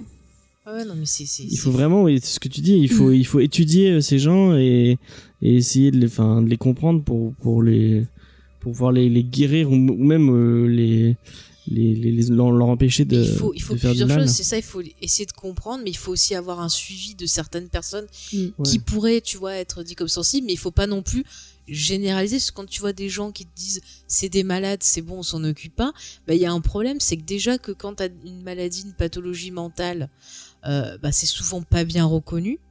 Euh, c'est regarde la psychologie, c'est pas bien euh, perçu par les gens. Donc forcément, ben, vu que les gens ils aiment bien faire des amalgames, des choses comme ça, bah, ils vont tout mettre dans le même panier. Donc euh, Mm. c'est un peu, tu vois, genre quand t'es dépressif, ah bah ça y est, on te, on te regarde de loin, genre ah, forcément il va nous péter un plomb, il va faire quelque chose. Enfin, ça s'est déjà vu euh, dans, dans la société. Donc il y a vraiment, euh, je pense qu'il y a vraiment des problèmes à régler sur différents points. Ouais, et vous avez totalement raison sur le fait aussi que le, la santé mentale, c'est un gros gros problème aux États-Unis. Il y a, il y a de plus en plus d'hôpitaux euh, psychiatriques qui ferment. Ça a commencé justement dans les années 50-60 et comme par hasard, c'est un peu après qu'on a l'émergence euh, du, phénomène des tueurs en série et il y a forcément un lien en fait. Enfin, je veux dire, le fait qu'on on prenne plus soin de la, de, la santé mentale des gens, mais ça a des répercussions sur la société et sur des personnes qui, euh, à mon avis, auraient peut-être euh, pu être euh, arrêtées à temps, enfin n'auraient pas commis des crimes si elles avaient été bien plus soignées. Moi, j'ai déjà parlé de, de, cas de tueurs qui clairement avaient besoin de soins en fait, tout simplement, et et qui n'auraient pas fait tout ce qu'ils ont fait si euh, s'ils avaient eu un traitement adapté, s'ils avaient eu un suivi, s'ils avaient eu des personnes pour les, les entourer et, et s'occuper d'elles, quoi.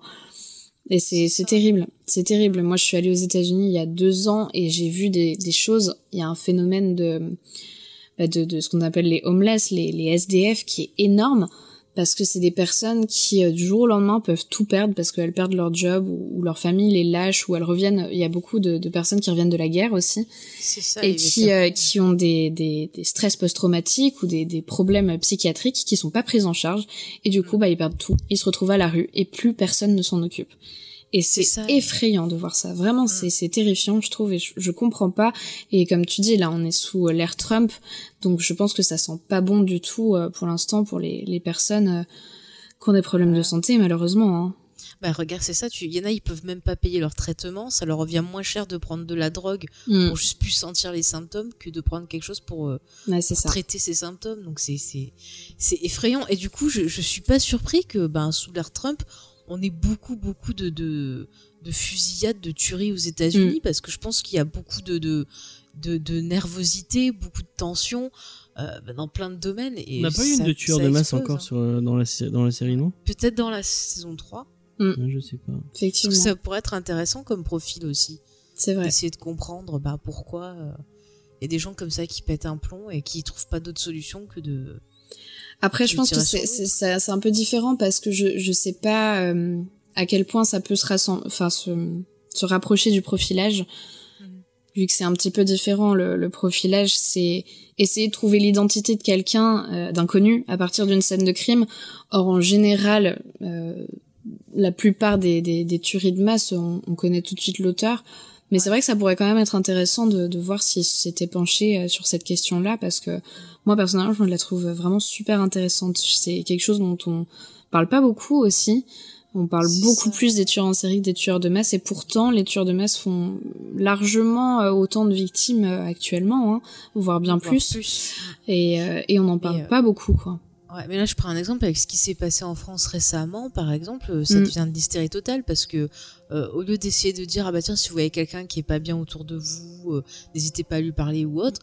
Là, c'est plus limite la chasse aux, sorcières, genre ah vous voyez quelqu'un de barbu musulman, faites gaffe, il peut péter mm. un plomb. forcément, on va tout mettre au terrorisme et tout. Enfin, c'est c'est n'importe quoi. Je vois des choses passer sur Twitter où des gens on leur fait des réflexions genre toi t'as une barbe, tu devrais te raser, sinon on va dire que t'es mm que t'es euh, terroriste et tout ça. Enfin, dans quel monde on vit? Les, tu vois, même ça, c'est intéressant. On a une espèce de psychose de, de, de masse avec des gens qui, qui deviennent parano. Et du coup, bah, ça rajoute à cette ambiance agressive. Et finalement, moi, j'ai l'impression d'un cercle vicieux. Et je trouve que Mindhunter, bah, c'est une série qui est d'utilité. Parce que moi, ça m'a fait monter toutes ces questions que bah, je m'étais pas forcément posées. Et que je me pose maintenant. J'ai un autre regard maintenant sur ce qui m'entoure, les infos ou autres. Je disais qu'il faudrait peut-être à l'école avoir un peu plus de psychologie. Enfin, on pense à Columbine ou à, ou à ce genre de, mm. de choses. les, les, deux tueurs de Columbine, s'ils avaient peut-être eu euh, quelqu'un, euh, un des conseillers peut-être plus euh, plus formé sur le et à l'écoute et à l'écoute ouais ils, auraient ils, auraient, peut-être pas passé à l'acte ça tu le sais James c'est un truc même je veux dire tout ce qui est harcèlement scolaire et pas de choses comme ça mm. pour l'avoir vécu moi, à mon époque, je, j'en avais pas une émission, mais je leur dis, euh, moi, il m'arrivait quelque chose, j'ai voulu en parler, on m'a dit, ferme ta gueule, tu fais des histoires. Et c'était un adulte. J'étais une ado. C'est euh, horrible. Oh. Et c'est quelque chose qui m'a traumatisée, et euh, même encore maintenant. Et euh, vraiment j'ai eu du mal à m'en remettre. Et je me dis que si j'avais eu quelqu'un à cette époque-là qui m'avait écouté, bah, les choses auraient été différentes et j'aurais peut-être évolué de façon différente aussi.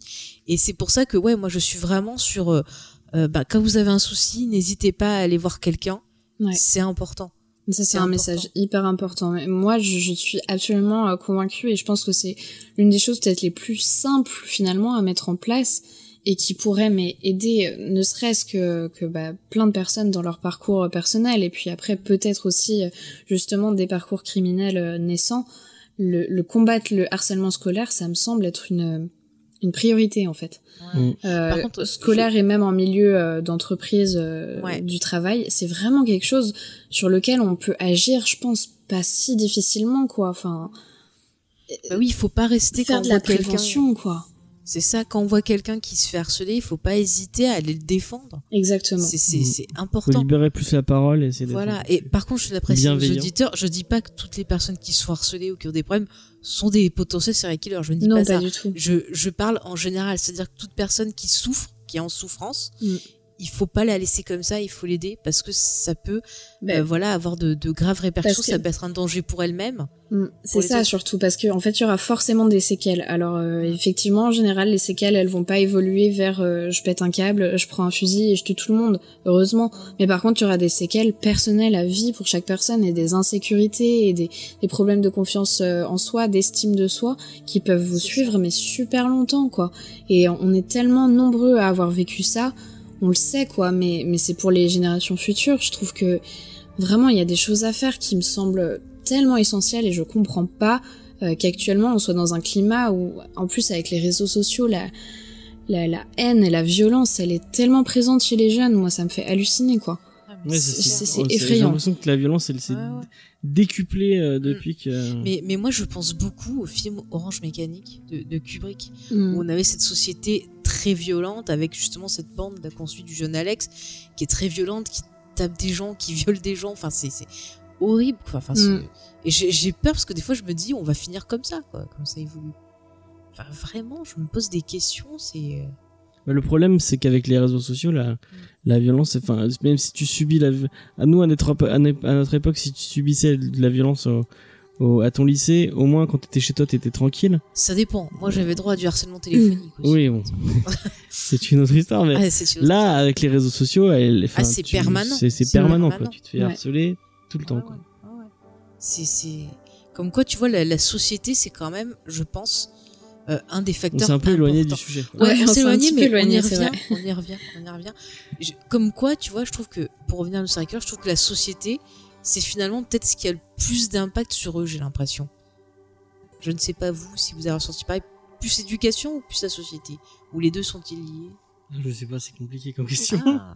Ouais, ouais, je pense que c'est une question très très compliquée. C'est la question que se pose la criminologie depuis des centaines d'années. On a du mal d'ailleurs euh, à, à trouver la réponse. Et actuellement, on est plus, euh, en tout cas moi, je me positionne plus d'une manière euh, assez intégrative de dire que bah, c'est plein de facteurs qui s'accumulent. Alors il y, a, la société, il y a la vie personnelle, il y a même euh, la génétique. Enfin, il y a, plein plein de choses. Il y a des, pathologies qui peuvent intervenir. Il y a, il y a une accumulation en fait c'est rare euh, qu'on ait une personne qui, qui pète un câble totalement parce qu'il y a une seule euh, raison finalement. Il y, a, il y a plein de choses qui se sont accumulées et c'est ce qu'on voit à chaque fois dans les histoires des, des tueurs. Et voilà, moi c'est mon avis. Je pense que effectivement il y a des choses sur lesquelles bah on pourra jamais jouer. Hein. Je pense que l'histoire personnelle d'une personne, bon bah il y a de la prévention à faire, faire en sorte qu'il y ait plus de maltraitance euh, infantile par exemple. Mais bon, il y a des choses, il y a des, des personnes qui vont plus ou moins bien réagir à des choses qu'elles vivent. Ça, c'est pas forcément facile à contrôler, à part peut-être proposer un peu plus de soutien et libérer la parole là-dessus. Mais par contre, il y a des, choses aussi euh, au niveau sociétal euh, sur lesquelles on peut travailler, quoi. Et, euh, en fait, il faut essayer de, joindre toutes ces choses, de les comprendre, de, comprendre à quel point elles peuvent ou pas influencer sur les actes d'une personne. Et il y a un travail phénoménal à faire au niveau de la criminologie en France et, dans plein de pays, quoi. C'est une évidence. Je suis euh, bien d'accord. Et il faut, je rajouterais qu'il faut pas non plus mettre tout le monde dans le même panier parce qu'il y en a beaucoup qui le font aussi. Et ça, euh, ça, ça peut. Non, mais il y a des gens, ça peut énerver aussi. Mm. Faut, faut faire attention. Bon, en tout cas, je pense que c'est une bonne conclusion pour résumer euh, ben, cette saison 2, tout ce qu'on a vu, tout ce qu'on a appris au, au travers d'elle. Et euh, à quel point je pense Manhunter, c'est vraiment euh, une série qui est, qui est d'utilité publique, je Ouais, trouve, pour cool. faire réfléchir à, cool, voilà Mm. tout ce qu'on a réfléchi. Euh, pour conclure, j'ai envie de vous demander bah, quelles sont vos attentes pour la saison 3 Parce que je pense que quand même, il y en aura une, ils vont pas quand même pas arrêter euh, sitôt Netflix. Bah, ouais, enfin, je, je sais pas si je On laisse notre invité vas-y. parler parce on est poli. Ah, ah Ah, j'avais même pas pensé à cette question. C'est une bonne question. Mes attentes pour la saison 3, bon déjà euh, qu'elle existe, j'espère, parce que c'est vraiment une de mes séries préférées euh, actuellement. Euh, ce que j'aimerais voir, bah, comme on l'a dit, c'est un développement un peu plus poussé du personnage de Wendy, qui est clairement sous sous-estimé en ce moment. Il y a un gros potentiel, je pense. Il faut en faire quelque chose. Et puis, bah, ce que vous disiez tout à l'heure, j'ai trouvé hyper intéressant, c'est peut-être qu'on voit un petit peu plus euh, Holden et même Bill euh, être mis euh, face à des échecs, voir un petit peu comment ils vont réagir par rapport à ça. Mais finalement, en fait, toutes mes attentes tournent vraiment autour du développement des personnages, qu'on continue bah, à avoir encore plus de complexité dans leur façon de, de, vivre justement entre leur vie personnelle, leur vie professionnelle, moi, c'est ça qui m'intéresse le plus, hein, comme d'habitude, parce que voilà, c'est ma passion pour la psychologie. Finalement, euh, les rencontres avec les, les tueurs en série, c'est quelque chose euh, presque, je, dirais pour moi, qui est devenu euh, secondaire. C'est du bonus, mais c'est même plus ce que j'attends le plus de la série. Voilà. Je te, je te rejoins totalement. C'est vrai que je suis beaucoup intéressé par la psychologie des personnages et j'ai vraiment envie de voir bah, ce qui va arriver à Bill. Est-ce que mm. va retrouver son enfant ou pas J'ai très très envie de voir Holden foirer parce que il va énerver. voilà. Et j'ai vraiment envie euh, d'en savoir plus sur Wendy. Et peut-être pourquoi pas, tu vois, ce qu'elle prenne plus confiance et qu'elle arrive à s'imposer et à peut-être euh, euh, prendre un peu plus le, le, contrôle de cette unité, ce qui pour moi serait censé quelque part. Mm, mm, clairement. pas le cas à mon avis. Ah, bah écoute, on va foutre le feu au FBI, on va la mettre à la place, tu vois, ça y est, je dis. Non, mais j'espère surtout que leur patron, là, au FBI, il va lui arriver un truc parce que lui aussi, il a trop la confiance. Ça se sent tellement qu'il se sert de, tu vois, là, on retrouve le côté politique. Il suffit que les autres, ils fassent un faux pas, il va tellement les lâcher. Lui, on en a pas parlé, mais c'est vrai que dès que je l'ai vu, moi, il m'a, mais vraiment fait froid dans le dos, ce mec. Je sais pas, je le sens pas du tout, mais dès qu'on le voit arriver, je, me suis dit, mais, mais c'est qui ce gars? Lui-même, on dirait un psychopathe, quoi. Vraiment, il me fait trop peur. Ah ouais, mais moi direct je dis celui-là, il est pas honnête. Bah, il y a plein de sociopathes hein, dans le politique. mais, même dans la vie de tous les jours, enfin t'as des gens tu vois devant toi, ils te font ah t'es trop sympa, t'es trop mon best friend, je t'aime trop. Et puis par derrière, allez hop, on y va. Et, direct lui comme il leur parlait, je me suis dit il est pas honnête. Ouais, clairement. C'est sans le mec calculateur. Ouais, ouais. À mon avis, il veut monter en politique, euh, hmm. genre. Euh, ah, c'est clair. Tu vois, sénateur, euh, président. Alors moi, comme tu me poses la question, qu'est-ce que j'avais oui, Non, mais j'attendais que tu répondes. Euh, moi, j'ai bien aimé le côté enquête. J'aimerais bien avoir un peu plus d'enquête. Euh, euh, je trouvais ça intéressant. Peut-être un, premier fight contre le contre BTK. Ouais. Mais je pense que ce serait le premier, enfin un des échecs de, ce sera BTK, je pense. Mm. et bah moi, il y a des, j'aime bien les entretiens. J'aimerais bien qu'ils voient, je sais pas si c'est possible, mais qu'ils voient Ted Bundy, ce serait cool. enfin cool. Je, dis pas que Ted Bundy est cool, mais il euh, y, a, Al Bundy Al Bundy est cool. Ted Bundy, il est un peu. euh, te trompe pas. Euh, ouais, non, mais il y a des, il y a des, il y a des tueurs comme ça qui sont, euh, qui sont connus dans la pop culture et qui, dont, dont j'aime, dont je, j'ai apprécié. Non. Ah, c'est, c'est compliqué de dire j'ai apprécié l'histoire. Donc je, je... Tu, as, tu, as, eu de l'intérêt pour leur histoire. Ouais, j'ai eu de l'intérêt pour leurs histoires. Euh, bah, Ten Buddy en fait partie. Il y a qui d'autre Ramirez, tu parles Richard Ramirez, ce serait Ouais. Ouais, Ramirez, ça pourrait être intéressant. Pour Ted Bundy, en fait, j'ai un doute sur les dates au niveau de, de est-ce que c'est possible ou pas? Je pense que oui, mais, euh, mais en fait, euh, moi, j'étais persuadée que Mindhunter, on était en plein dans les années 70, et en fait, je me suis rendu compte que non, on était quand même plus déjà passé dans les années 80. Et du coup, bah, là, je suis en train d'avoir un euh, doute. Wayne Williams, c'est 81. Ouais, c'est ça. Et du coup, je suis en train d'avoir un doute au niveau des dates, mais euh, ouais, je, pense que Ten Bundy, ça doit être à peu près à ce moment-là.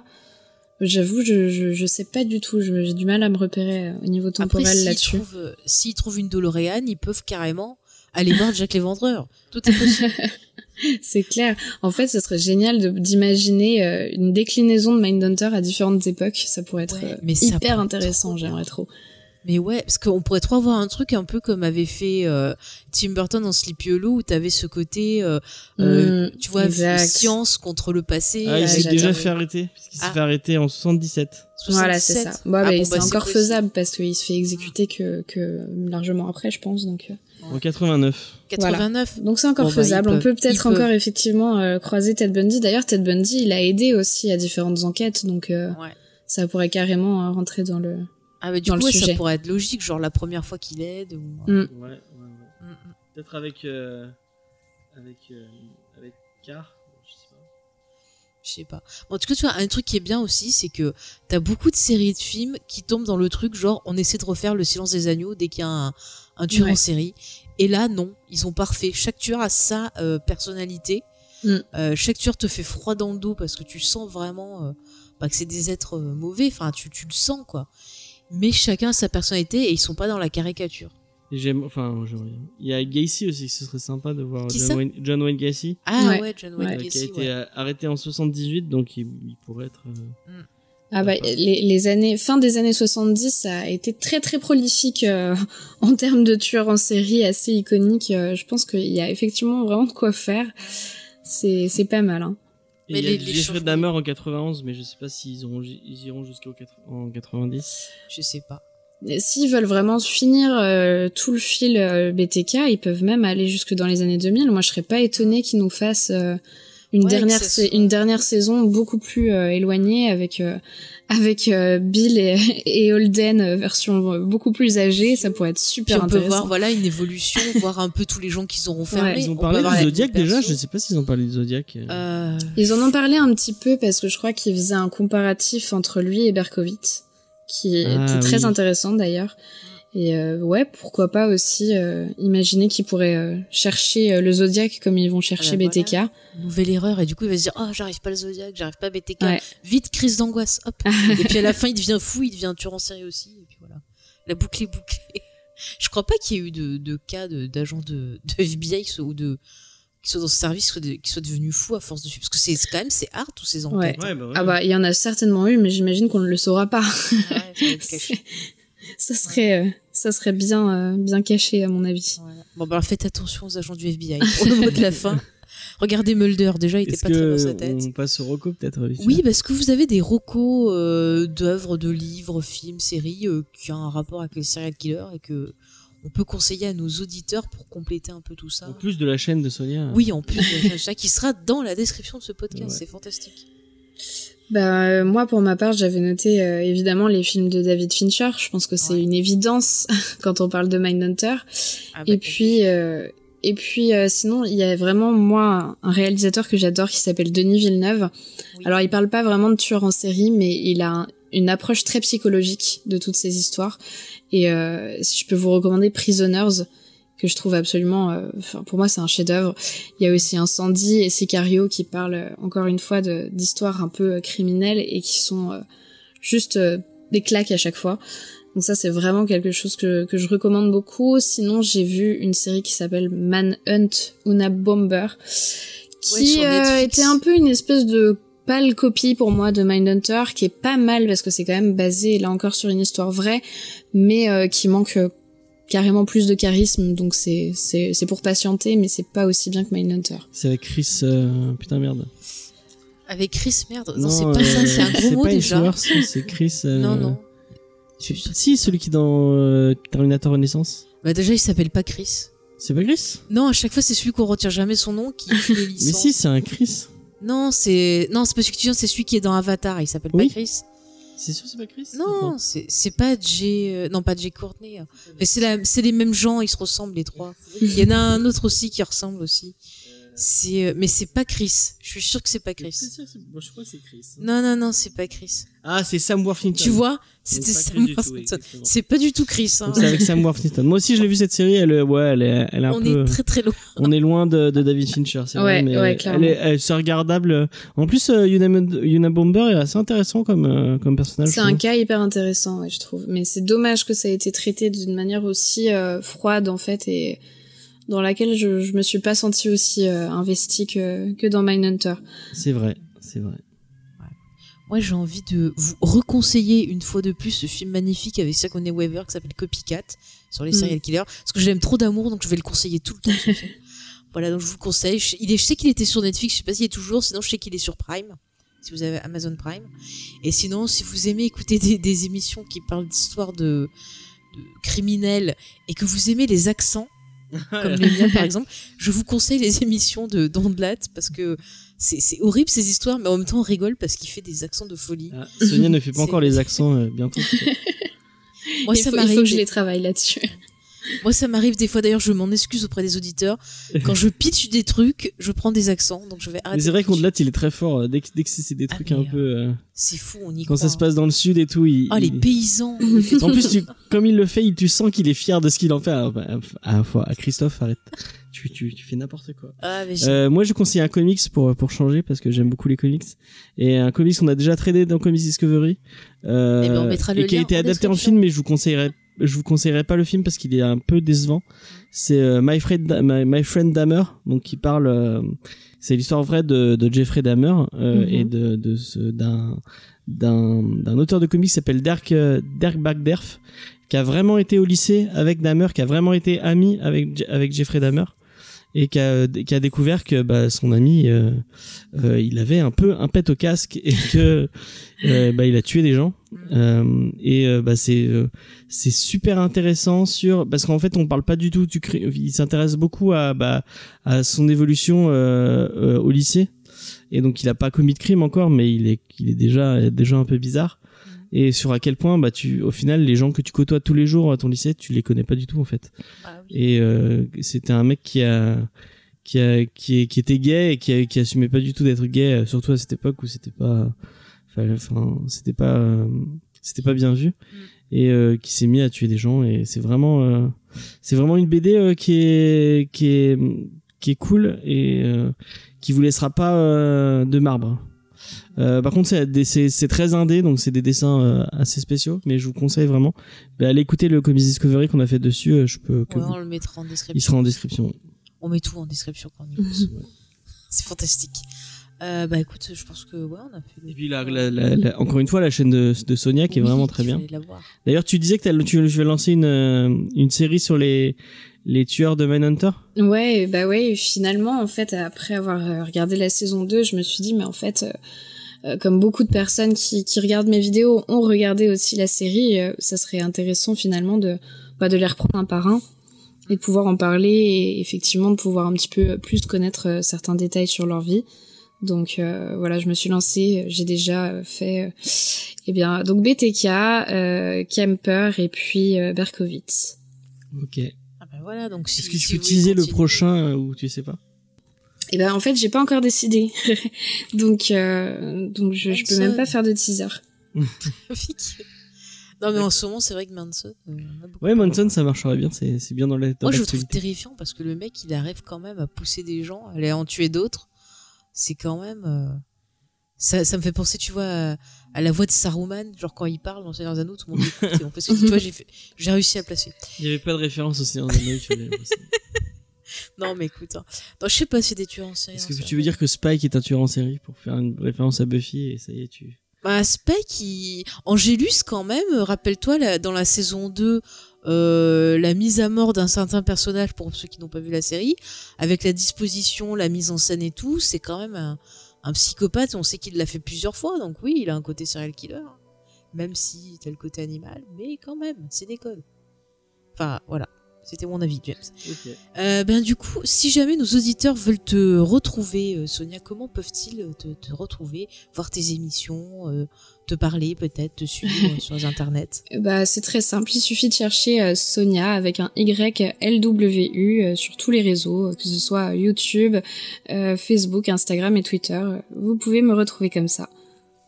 Ok, bah super. En plus, t'as un, t'as un groupe Facebook pour discuter de, Ah, c'est chouette ça. De trucs. Ouais, euh, effectivement, glauques. c'est Un peu glauque. totalement, totalement glauque. Hein. D'ailleurs, euh, on s'appelle entre nous les glauques nerds, et c'est c'est un petit peu ça. Au final, c'est sympa d'avoir un, un endroit où on peut discuter qui est plus convivial que que les commentaires euh, sous les vidéos YouTube. Et, euh, et ça permet à tout le monde en fait d'échanger. Et c'est c'est une communauté qui est qui est très sympa, qui vit bien euh, d'elle-même en fait euh, depuis quelques mois. Et, et je trouve que c'est c'est agréable d'avoir un endroit comme ça. C'est cool, c'est un peu comme nous avec notre Discord. euh, pareil. Ouais, ou comme Distorsion avec les Mm. conclusions Distorsion. Ouais, bah, moi, c'est grâce, à ce groupe-là que j'ai découvert ta chaîne. euh, Ça a été partagé sur euh, le groupe de Distorsion. Oui. Donc, voilà. Voilà. C'est pas grave. Non, non. Bah, Distorsion, on le rappelle, hein, une émission aussi. qu'on- Ouais, une émission québécoise. Ah, distorsion qu'on adore, ouais. Mm, mm. Ils font un super boulot, franchement. Ouais, ils sont Ouais. très, très forts. Et vous, chers auditeurs, si vous voulez nous retrouver, vous le savez, sur les réseaux sociaux, si vous voulez avoir toute notre actualité de toutes nos émissions, vous tapez James et Faye, donc c'est pareil sur Twitter, sur Facebook, Instagram. Euh, si vous voulez avoir que l'actu de Geek en série, sur Facebook, c'est Geek en série, le podcast. Je le rappelle, les autres pages, ne sont pas, les bonnes. Voilà, donc n'allez pas liker. se glissent sur, euh, sur Facebook. Ça arrive, oui. Et sur Twitter, vous tapez maintenant Geek en série, tout simplement. Donc mettez à jour vos petits, euh, vos petits euh, trucs. Enfin, je sais pas, jour en tout cas. je trouve plus le mot, vos petits onglets, vos petits euh, trucs d'adresse. Enfin bref, donc je pense qu'on a, on a tout dit où nous retrouver. Ah oui, il y a Ouais, le site internet aussi, James et Faye, Ouais. Où il y a toute notre actualité. Euh, Je sais pas à quel moment on aura sorti cet épisode, mais euh, si vous aimez bien les séries télé et que vous aimez bien Watchmen, euh, sachez qu'on va faire comme pour Game of Thrones. On va faire un recap de chaque épisode euh, euh, de Watchmen qui va sortir bientôt, mais ce sera pas sur ce euh, sur ce flux-là. Ouais. Donc si vous êtes abonné sur le flux de de de Geek en série, mais vous n'êtes pas abonné sur le flux de Comics Discovery où on va faire les, les reviews de Watchmen, bah allez vous abonner au, au, au deuxième flux. Euh, un flux où on parle plus de comics, mais là on va parler de comics et de séries télé. Euh, on pensait que c'était peut-être un peu plus. Bah, en plus, on va le faire avec l'équipe de Comics Discovery, donc c'est peut-être un peu plus. euh, Ouais. Et puis de toute façon, euh, ça laisse la place pour la meilleure série de cette fin Oui. d'année en novembre, car nous ferons pareil pour Mandalorian. Eh oui. Et on va- en- vous en avez marre des bonus, il va y avoir encore plus de bonus. Mais c'est fantastique. Bah écoutez, dès qu'on a des choses à compléter sur des émissions qu'on a déjà faites ou euh, voilà des petits bonus. euh, Pareil, il y a les bonus Tipeee qui ont été débloqués. On travaille Ouais, dessus, ça arrivera bientôt. Vous inquiétez pas. S'il vous plaît. on a pris de Je temps, ça va être trop bien. Mais non. Et donc voilà. Bah écoute, euh, il ne reste plus qu'à remercier une fois de plus Sonia Ouais, d'avoir été Merci avec beaucoup, nous. Sonia. Merci. Ouais, je vous beaucoup. remercie, euh, je vous remercie vous. C'était hyper intéressant. J'ai adoré avoir cette discussion. On pourrait en parler des heures. D'ailleurs, on a parlé pas mal de temps et et c'est vraiment euh, toujours passionnant en fait parce que c'est à partir d'une série, il y a plein plein de questions euh, finalement qui qui en sortent et qui sont très actuelles. Et euh, c'était super cool de faire cette émission avec vous. Merci beaucoup de me l'avoir proposé. Ah bah écoute, euh, merci à toi d'avoir participé, ça nous a fait plaisir aussi. C'est vrai que c'était très intéressant. Puis si tu veux revenir un de ces jours, il n'y a pas de souci. Tu Quand tu dis, il y a une série qui m'intéresse, un film ou autre, pof. Ah, Mais On a plein carrément, carrément. Bah c'est super. Euh, mon petit James, je te dis à bientôt. Ouais, bientôt. Voilà. Mm. Voilà. Bon bah écoutez, on vous dit à bientôt, chers auditeurs, et en attendant, bah, frissonnez bien, faites attention aux agents du FBI, très important. Allez, Allez. bye. Salut Salut.